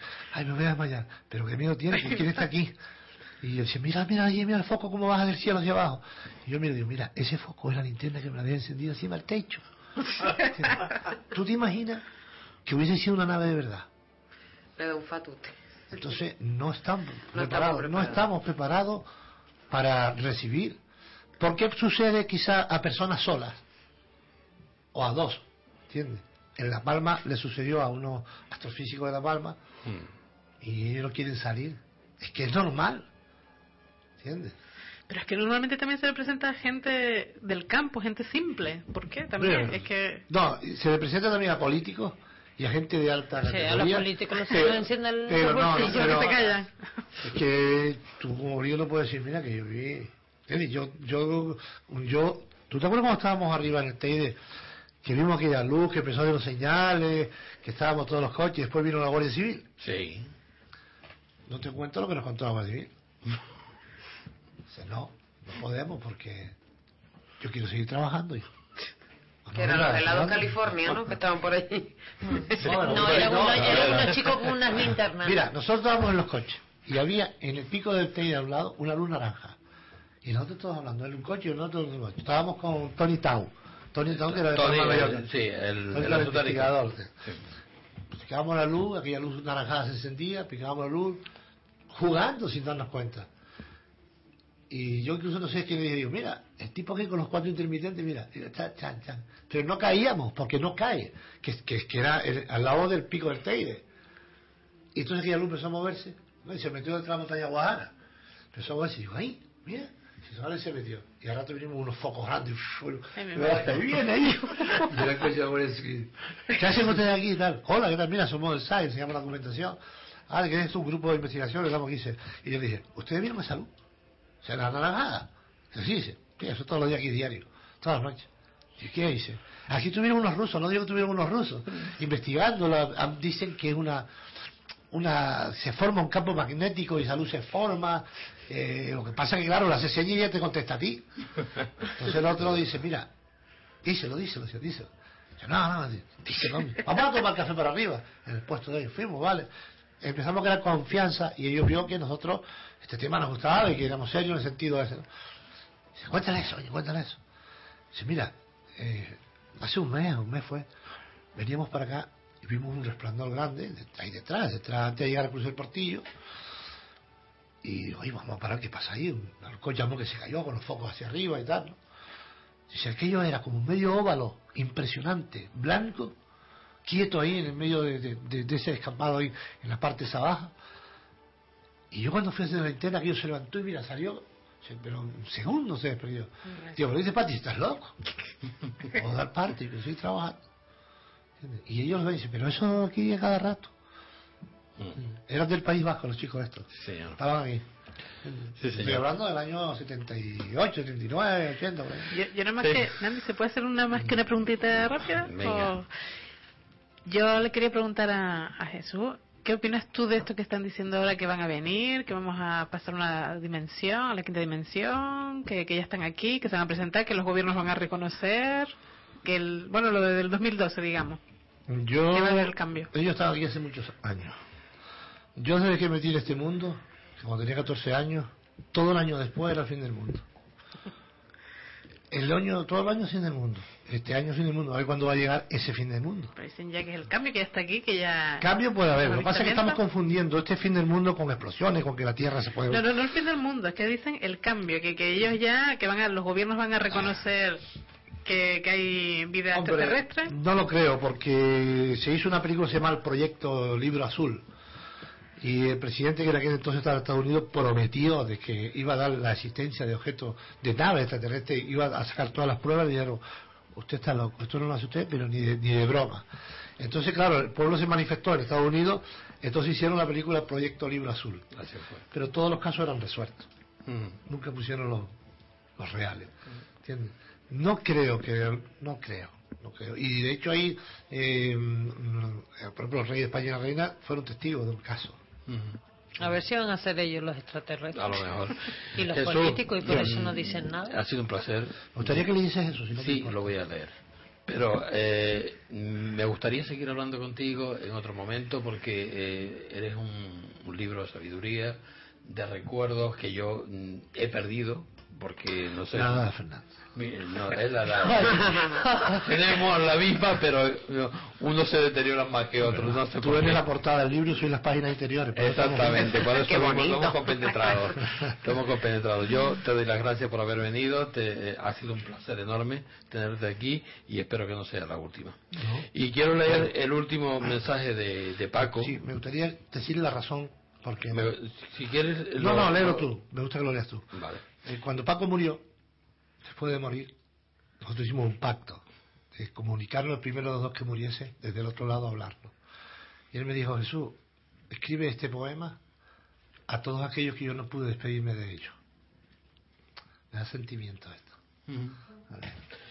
Gracias a todos que compartieron conmigo la sana locura de creer en otros mundos. Gracias a todos los que aún me llevan dentro. Gracias de un viaje del alma. Un viajero del alma. De un viajero del alma. Francisco Padrón, el viajero del alma. Hacemos un descanso para publicidad y enseguida volvemos.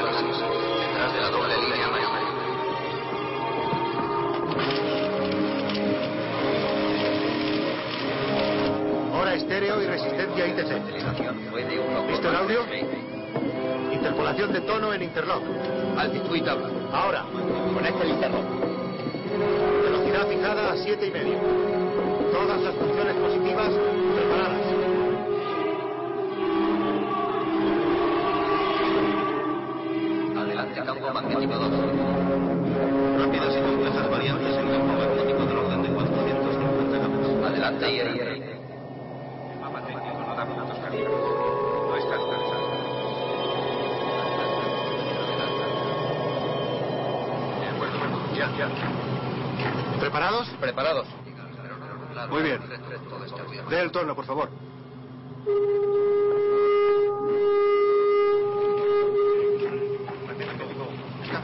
Siga. Tono. Subo un tono completo. Bajo un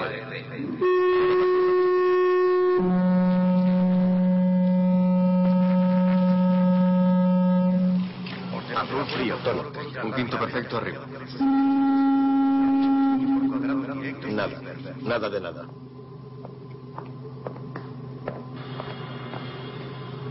Deme un tono.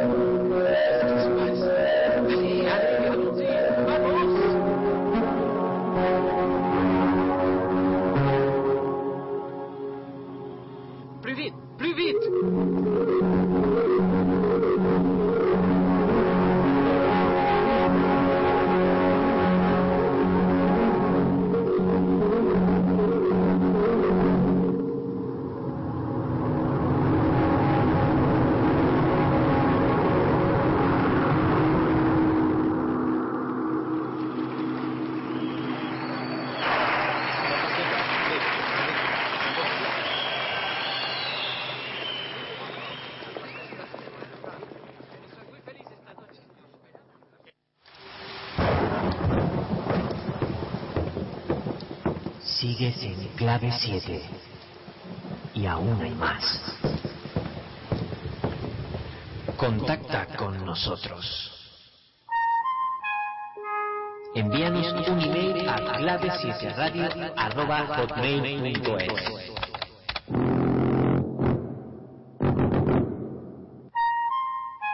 Búscanos en Facebook y en Twitter y déjanos tus comentarios. Participa en directo desde nuestro chat.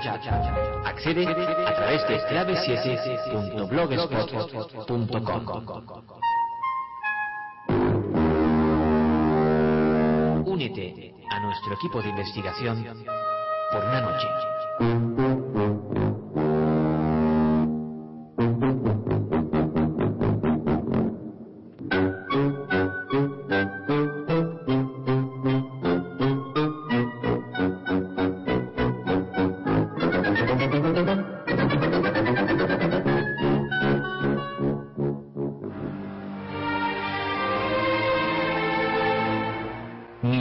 Misterios y ciencia. La ciencia de los misterios. Los misterios de la ciencia. Revista digital Clave 7. Porque el misterio y la ciencia no tienen por qué estar reñidos. Búscala en la de 7websindarioocom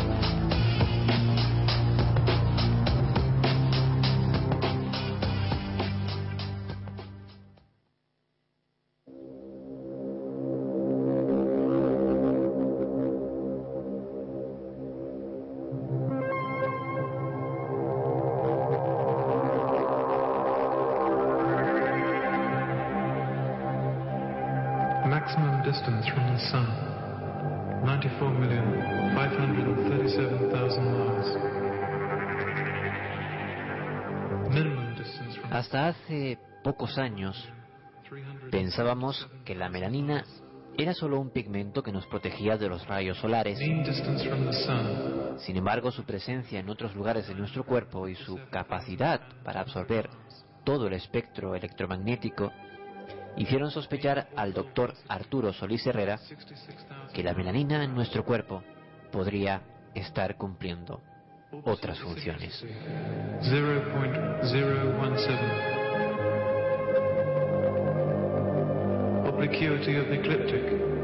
Fotosíntesis humana, 27 minutes 8.2. un proceso similar, no ya por sus características, pero sí por el- la finalidad al que la re- realizan las plantas gracias a la clorofila.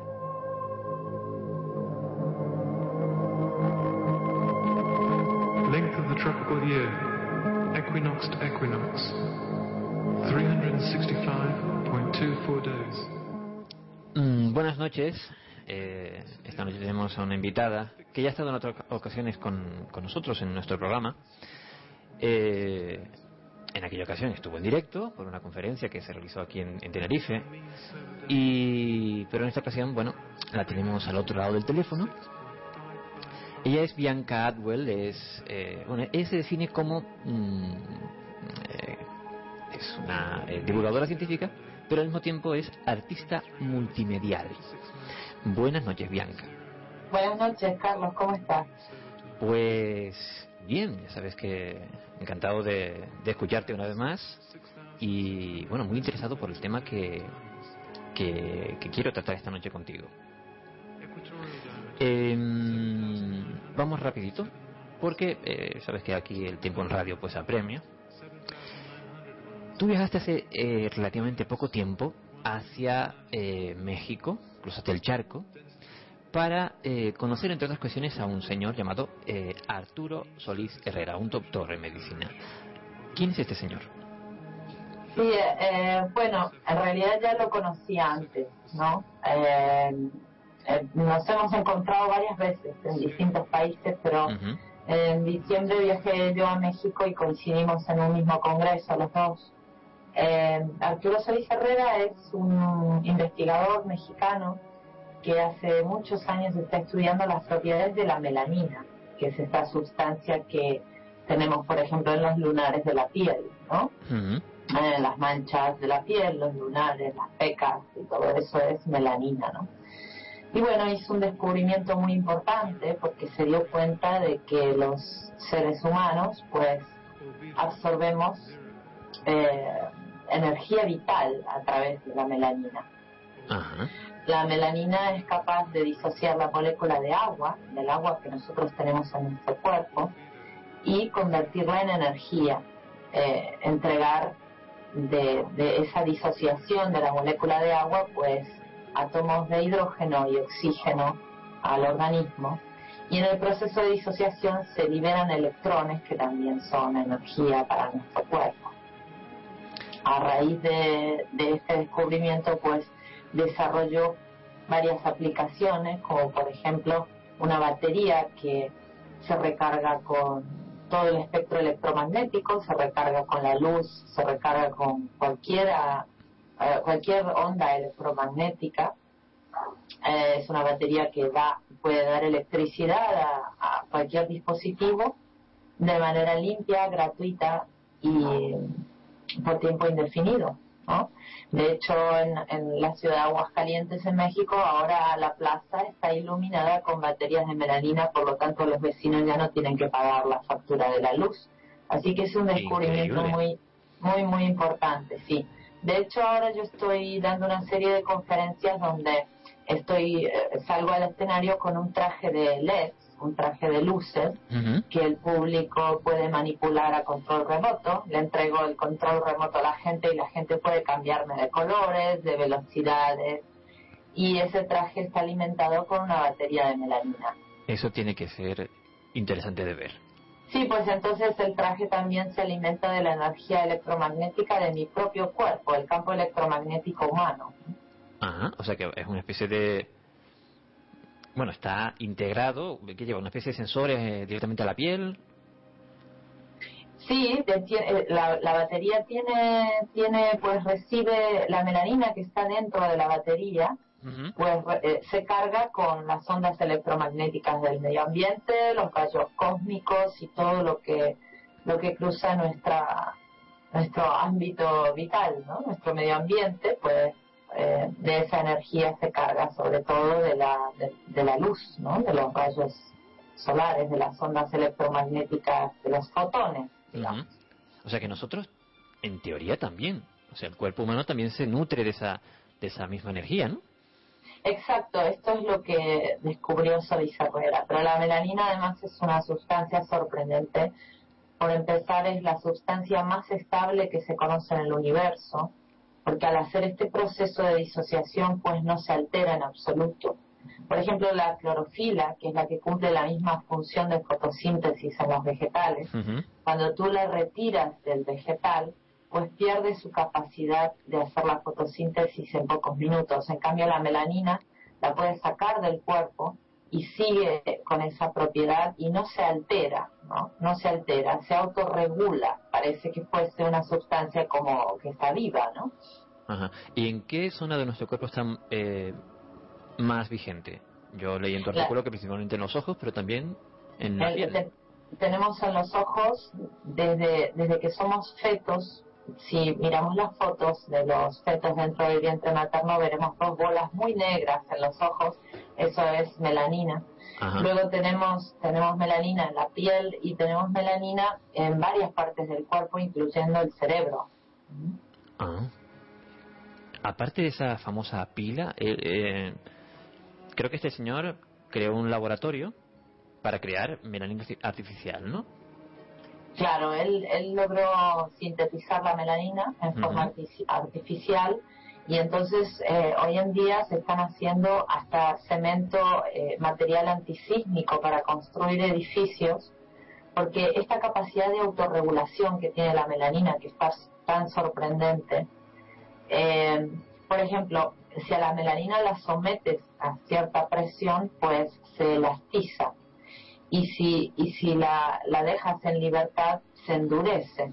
Entonces la melanina mezclada con el cemento pues es ideal para, constru- para construcciones antisísmicas porque hace a los edificios más elásticos. Pero además esta capacidad que tiene de disociar la molécula de agua entrega oxígeno al medio ambiente. Quiere decir que tú podrías construir tu casa con, con cemento mezclado con melanina o con otro material mezclado con melanina Ajá. y tendrías la casa siempre oxigenada y a una temperatura regular, porque además la melanina autorregula la temperatura. Es decir, que si hace mucho frío, la melanina se calienta y si hace mucho calor, la melanina se enfría. O sea que imagínate, con la melanina podríamos lograr eh, casas ecológicas, oxigenadas y que no necesiten eh, ni luz ni, ni pagar la factura eléctrica ni siquiera por el aire acondicionado, ¿no? Vamos, lo, que, lo que me estás contando es casi de película de ciencia ficción. Pues sí, como Julio Verne, todo lo que imaginó Julio Verne, un escritor de ciencia ficción, pues Sí. hoy en día es una realidad, ¿verdad? Alucinante.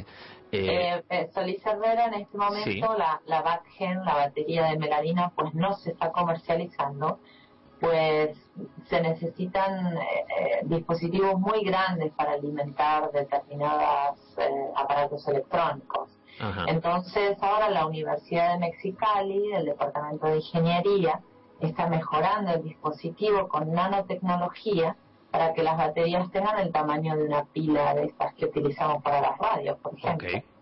Para que tenga una salida comercial, ¿no? Claro, sí, sí. Impresionante. ¿Alguna otra patente que tenga este señor? Tiene otra patente sobre un medicamento que es un, un medicamento natural, es una fórmula magistral, ¿no? Está bajo la legislación de fórmula magistral. Mm. eh, que bueno, mm, ahora está eh, siguiendo el proceso de en, en la Universidad Wrocław de Polonia, pues se, se está analizando la, la sustancia para poder obtener la autorización para comercializarla en toda Europa.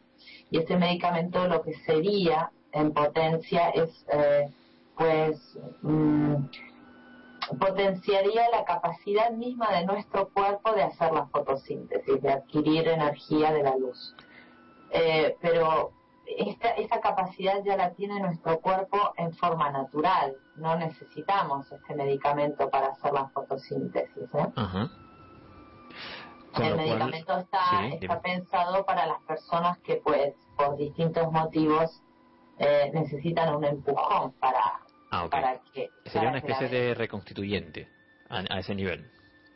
Eh, claro, no, no un reconstituyente, sino eh, una forma de disparar el propio proceso del cuerpo en personas que a lo mejor tienen eh, poca cantidad de melanina en el cuerpo o están sufriendo alguna enfermedad que les impide captar energía vital del campo electromagnético.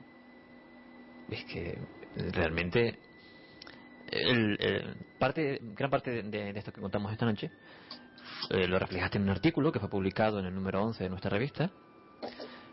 Eh, y ya cuando lo leí, lo leí ya me, me resultaba, eh, pues eso, alucinante, casi de ciencia ficción. Pero es que escucharte Mira, contando, es- contándolo es- es...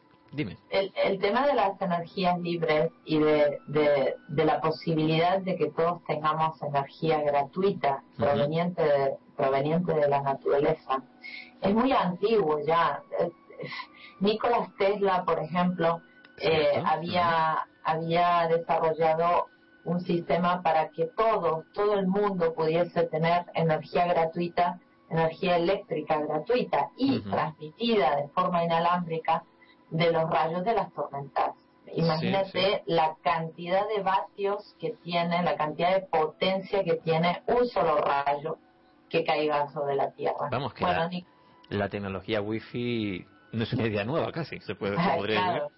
Nicolás Tesla pues eh, construyó una torre, pero el banquero que estaba financiando ese proyecto, los clientes principales de ese banco, era gente que había invertido en el cobre para el cableado de la energía eléctrica. Entonces, pues se le pusieron en contra porque dijeron, si Nicolás Tesla va a proveer energía gratuita, ¿qué hacemos nosotros con nuestras inversiones? Claro. Entonces este banquero lo que hizo fue retirarle el crédito a Nicolás Tesla, ponerlo en la lista negra de, de los bancos de Estados Unidos, por lo tanto nunca más pudo recibir financiación. A partir de esto, la compañía eléctrica AFDA compró la torre, Ujú. patentaron, patentaron la, la tecnología de modo que no pueda salir a- al mercado y así hoy nosotros todos estamos obligados a pagar la factura de la luz teniendo la posibilidad de adquirir energía eléctrica en forma gratuita de los rayos de las tormentas. Esto que ahora nos sorprende, que a ti te parece de ciencia ficción, en realidad es algo totalmente normal y, y cosas que ya fueron descubiertas hace muchos años, pero bueno, con las leyes que hay de patentes, eh, esta- estos descubrimientos son tapados para que se pueda seguir haciendo negocio con, con se puedan Claro, seguir porque- vendiendo las energías naturales, ¿no? ¿Cómo se Es tarifica? lamentable. Claro, ¿cómo se tarifica una energía que se transmite por el aire? Vamos a ver, ¿cómo...? Claro, claro. Yo con, con, con esta experiencia que tuve con la fotosíntesis humana, pues he seguido el proceso muy de cerca eh, y he visto cómo eh, ha, ha salido gente a criticar sin tener absolutamente ningún conocimiento de- del trabajo de Solís Herrera. Han salido a oponerse, a intentar bloquear que esto se conozca, eh, respondiendo a los intereses de grandes multinacionales. Por otra parte, también siguiendo el proceso por eh, de cerca, he visto el precio descomunal de lo que significa patentar un invento que tenga que ver con la energía. Por lo tanto, muchísimas de- muchísimos descubrimientos que nos podrían hoy brindar energías gratuitas están bloqueados por patentes, de modo que no podamos llegar a O ellos. sea que a, a muchos inventores les resulta más sencillo vender la patente a un gran distribuidor que patentarla que luego no la que luego no la sacará al mercado. Claro, evidentemente, porque no le conviene. Exacto. Bueno, allá en México, tú que te apuntas a un batallón, pues te sometiste a un experimento sobre el particular, ¿no? Sí. Cuéntanos un poco cómo fue eso. Pues yo, antes de leer en los libros y hablar de cosas que están publicadas, pues prefiero vivir la experiencia en propia carne, ¿no? Entonces me fui a un laboratorio de psiquiatría que se llama Neurona, que pertenece, está dirigido por la por una por la, la directora del equipo de investigaciones, la doctora Consuelo Aldaz, y ella me conectó a una máquina, eh, conectó mi cerebro a través de electrodos a, a una máquina donde yo podía, eh, bueno, todo el equipo de investigación podía ver eh, la actividad de mis dos hemisferios cerebrales, ¿no? El experimento duró unas seis horas, me sometieron a muchas pruebas en las que yo tenía que hacer cálculos matemáticos, tenía que escuchar música, bueno, distintos estímulos a distintas áreas de mi cerebro. Ok. Y eh, pues me dieron el, el análogo pirrólico eh, eh, por vías eh, sublingual para ver cómo eh, era la reacción de mi cerebro ante el proceso de la, de la fotosíntesis humana, la actividad de la melanina en mi cuerpo.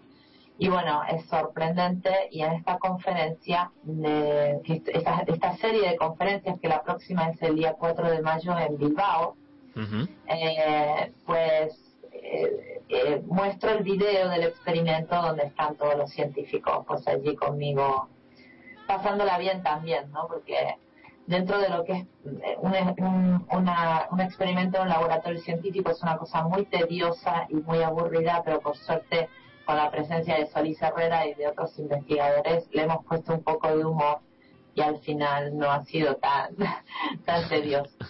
Bueno, la investigación, ya sea científica o, o paracientífica, que a la que el equipo clave se, se, dedica, no es precisamente un camino de rosas. ¿no? Es Generalmente, generalmente sí, cuando uno se va cuando se va a investigar De se campo. va- claro se va la investigación de campo se van muchas horas detrás de un monitor eh, revisando grabaciones y no, no, no precisamente Sí, a veces la gente no ve el trabajo que hay detrás, ¿no? Ujú. Es, eh, es, bueno, es realmente alucinante. En cualquier caso, ¿y los resultados de ese análisis te lo llegaron a dar? Pues por una cuestión de privacidad el laboratorio se queda con los resultados. Lo único que yo que yo muestro es el video del experimento donde la gente puede ver en tiempo real pues la, la pantalla, ¿no? Donde se refleja la actividad cerebral. Entonces pueden ver cómo sube, cómo baja, cuando trabaja el hemisferio izquierdo, cuando trabaja el derecho. Por ejemplo, hay una anécdota muy graciosa que es que eh, me hicieron hacer cálculos matemáticos y yo soy pésima para la matemática, entonces veía cómo eh, trabajaba mi hemisferio izquierdo, que es el que suele procesar estos datos, y, y, y cómo eh, la energía, el, el nivel de energía de mi cerebro se veía obligado a subir muchísimo porque le, me, costaba hacer las sumas, las restas y las divisiones. Madre de Dios. Y yo que soy de Y letras, luego, luego se puede ver pues también eh, la, la actividad cerebral en un momento de relajación, ¿no? Y después otra anécdota que, que me ha quedado de este experimento es eh, que en un momento me han conectado unos auriculares donde yo podía escuchar, ellos la, la máquina que ellos utilizan eh, puede, puede traducir los pulsos de, eléctricos que hay entre los axones, es decir, cada vez que una neurona recibe información de otra, se conectan y esa chispita de electricidad que pasa de una a otra a través de los axones, eh, la máquina la traduce como es una frecuencia, por supuesto la traduce a una frecuencia sonora. Entonces yo podía escuchar la actividad de mi cerebro en música, en, no en música, sino en notas musicales, ¿no? En- entonces yo escuchaba sonidos aleatorios, tipo ping, pam, pum, ping, pero resulta que, claro, mm, me dijeron que piense en algo muy bonito y entonces, pues yo me imaginé a mi marido cada vez que yo llego de un viaje, eh, me está esperando en el aeropuerto y se abren las puertas y yo lo veo allí con su sonrisa. Y me imaginé ese momento y en el preciso instante, pues los dos hemisferios se sincronizaron de una manera bellísima y escuché una escala musical. En vez de escuchar un ping, pong, pam, pues escuché un tan, tan, tan, tan, tan, O sea, una escala, una escala perfecta pentatónica que hizo mi, mi cerebro. Alucinante. Maravilloso. Sí. Alucinante. Bueno, se nos acaba el tiempo. Aprovecha eh, algunos minutillos para comentar a los oyentes dónde pueden encontrar esos vídeos. Una entrevista que también le hiciste a- a- al señor Arturo. Eh, Pues, sí. buscando en el, Google eh, fotosíntesis humana, pues allí verán verán este, mis próximas conferencias. Pueden también mirar mi sitio web biancaactuel.com. Ujú. Eh, y, y bueno, pues es bastante interesante saber que yo las conferencias mías no son hablando al público y nada más, sino que yo soy actriz y entonces actúo distintos personajes de humor. Cierto. Puedo decir que eh, he sido público tuyo Sí, y lo recomiendo totalmente. Es sí más, te has divertido, ¿verdad? sí, sí, me reí muchísimo. Pues bueno, hago personajes de humor, eh, proyecto también animaciones en 3D Ujú. y, y vídeos documentales. Así que es Ah, una forma de llegar a la ciencia de una manera divertida. Como una pregunta entre tú y yo, ¿cómo va Chola? La hormiga chola muy bien, muy bien. Eh, a la gente le gusta mucho este personaje y, y bueno, de vez en cuando cuando puedo lo saco.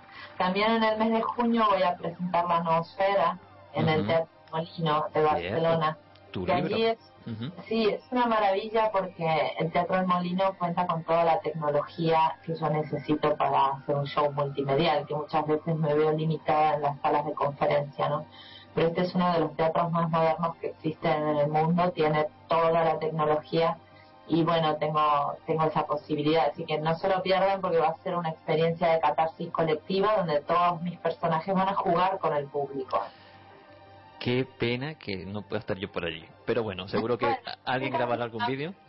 A lo mejor te ganas hacer una rifa o un pasaje a A ver si tengo suerte. Bueno, Bianca, vamos, eh, vamos terminando. Eh, ha sido una, una entrevista express, pero eh, se le ha sacado el jugo. Es un tema muy, muy interesante. Es más, como digo, se puede ampliar la, la documentación tanto en tu web, que ya, ya lo has dicho, eh, www- www.biancaatwell.com, también que te busquen en YouTube. Además, la web está muy completa. Eh, como digo, que te busquen también en YouTube y, y en nuestra revista, que tenés una sección fija. Mis artículos en la revista Clave 7, ¿no? Que estoy allí todos los meses también. Exactamente. Bueno, Bianca. es un placer haber estado en tu programa. Muchísimas gracias. El placer es nuestro. Y digo nuestro porque te doy las gracias en- en, eh, por mi boca, pero eh, de, la- de parte de todo el equipo de Clave 7, que sabes que somos un montón y que, bueno, ya conoces a la mayoría. Saludos a todos y, y un gran abrazo. Son, son gente maravillosa. Un beso grande. Chao, gracias. Chao.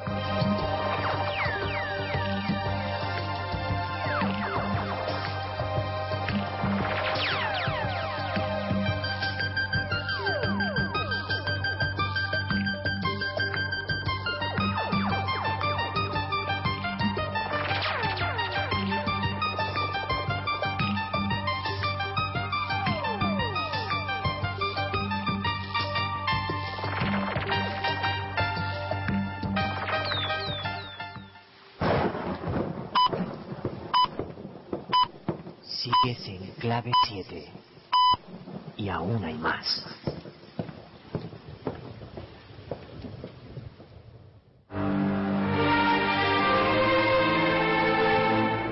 Misterios y ciencia.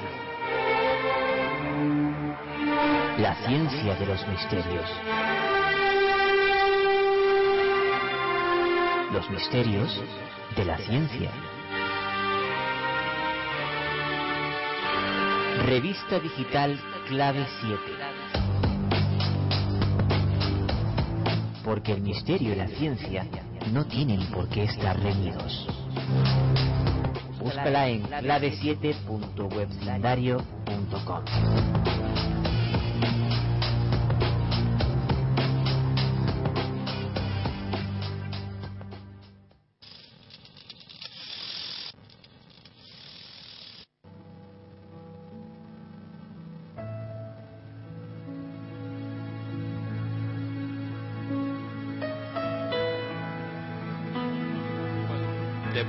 escuchado a nuestra amiga y colaboradora Bianca hablando sobre la fotosíntesis, eh, que es maravillosa eh, hablar con ella porque es, es fantástica, porque explica todo con toda claridad y con, eh, que lo podamos entender hasta más tonto como yo. y no por decirlo de alguna forma, porque me están mirando con cara de, de diciendo, este es el tonto. Bueno, pues yo quiero despedirme de, de ella y, y, darle las gracias por esta colaboración, porque ella, yo sé que está muy ocupada, tiene mucho trabajo y, y nos dio unos minutitos para que nosotros lo podamos eh, expresar por aquí.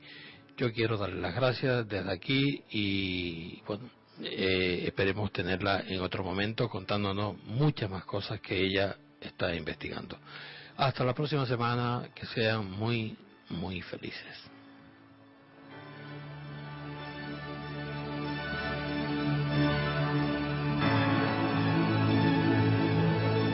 De niña jugaba junto a este hogar.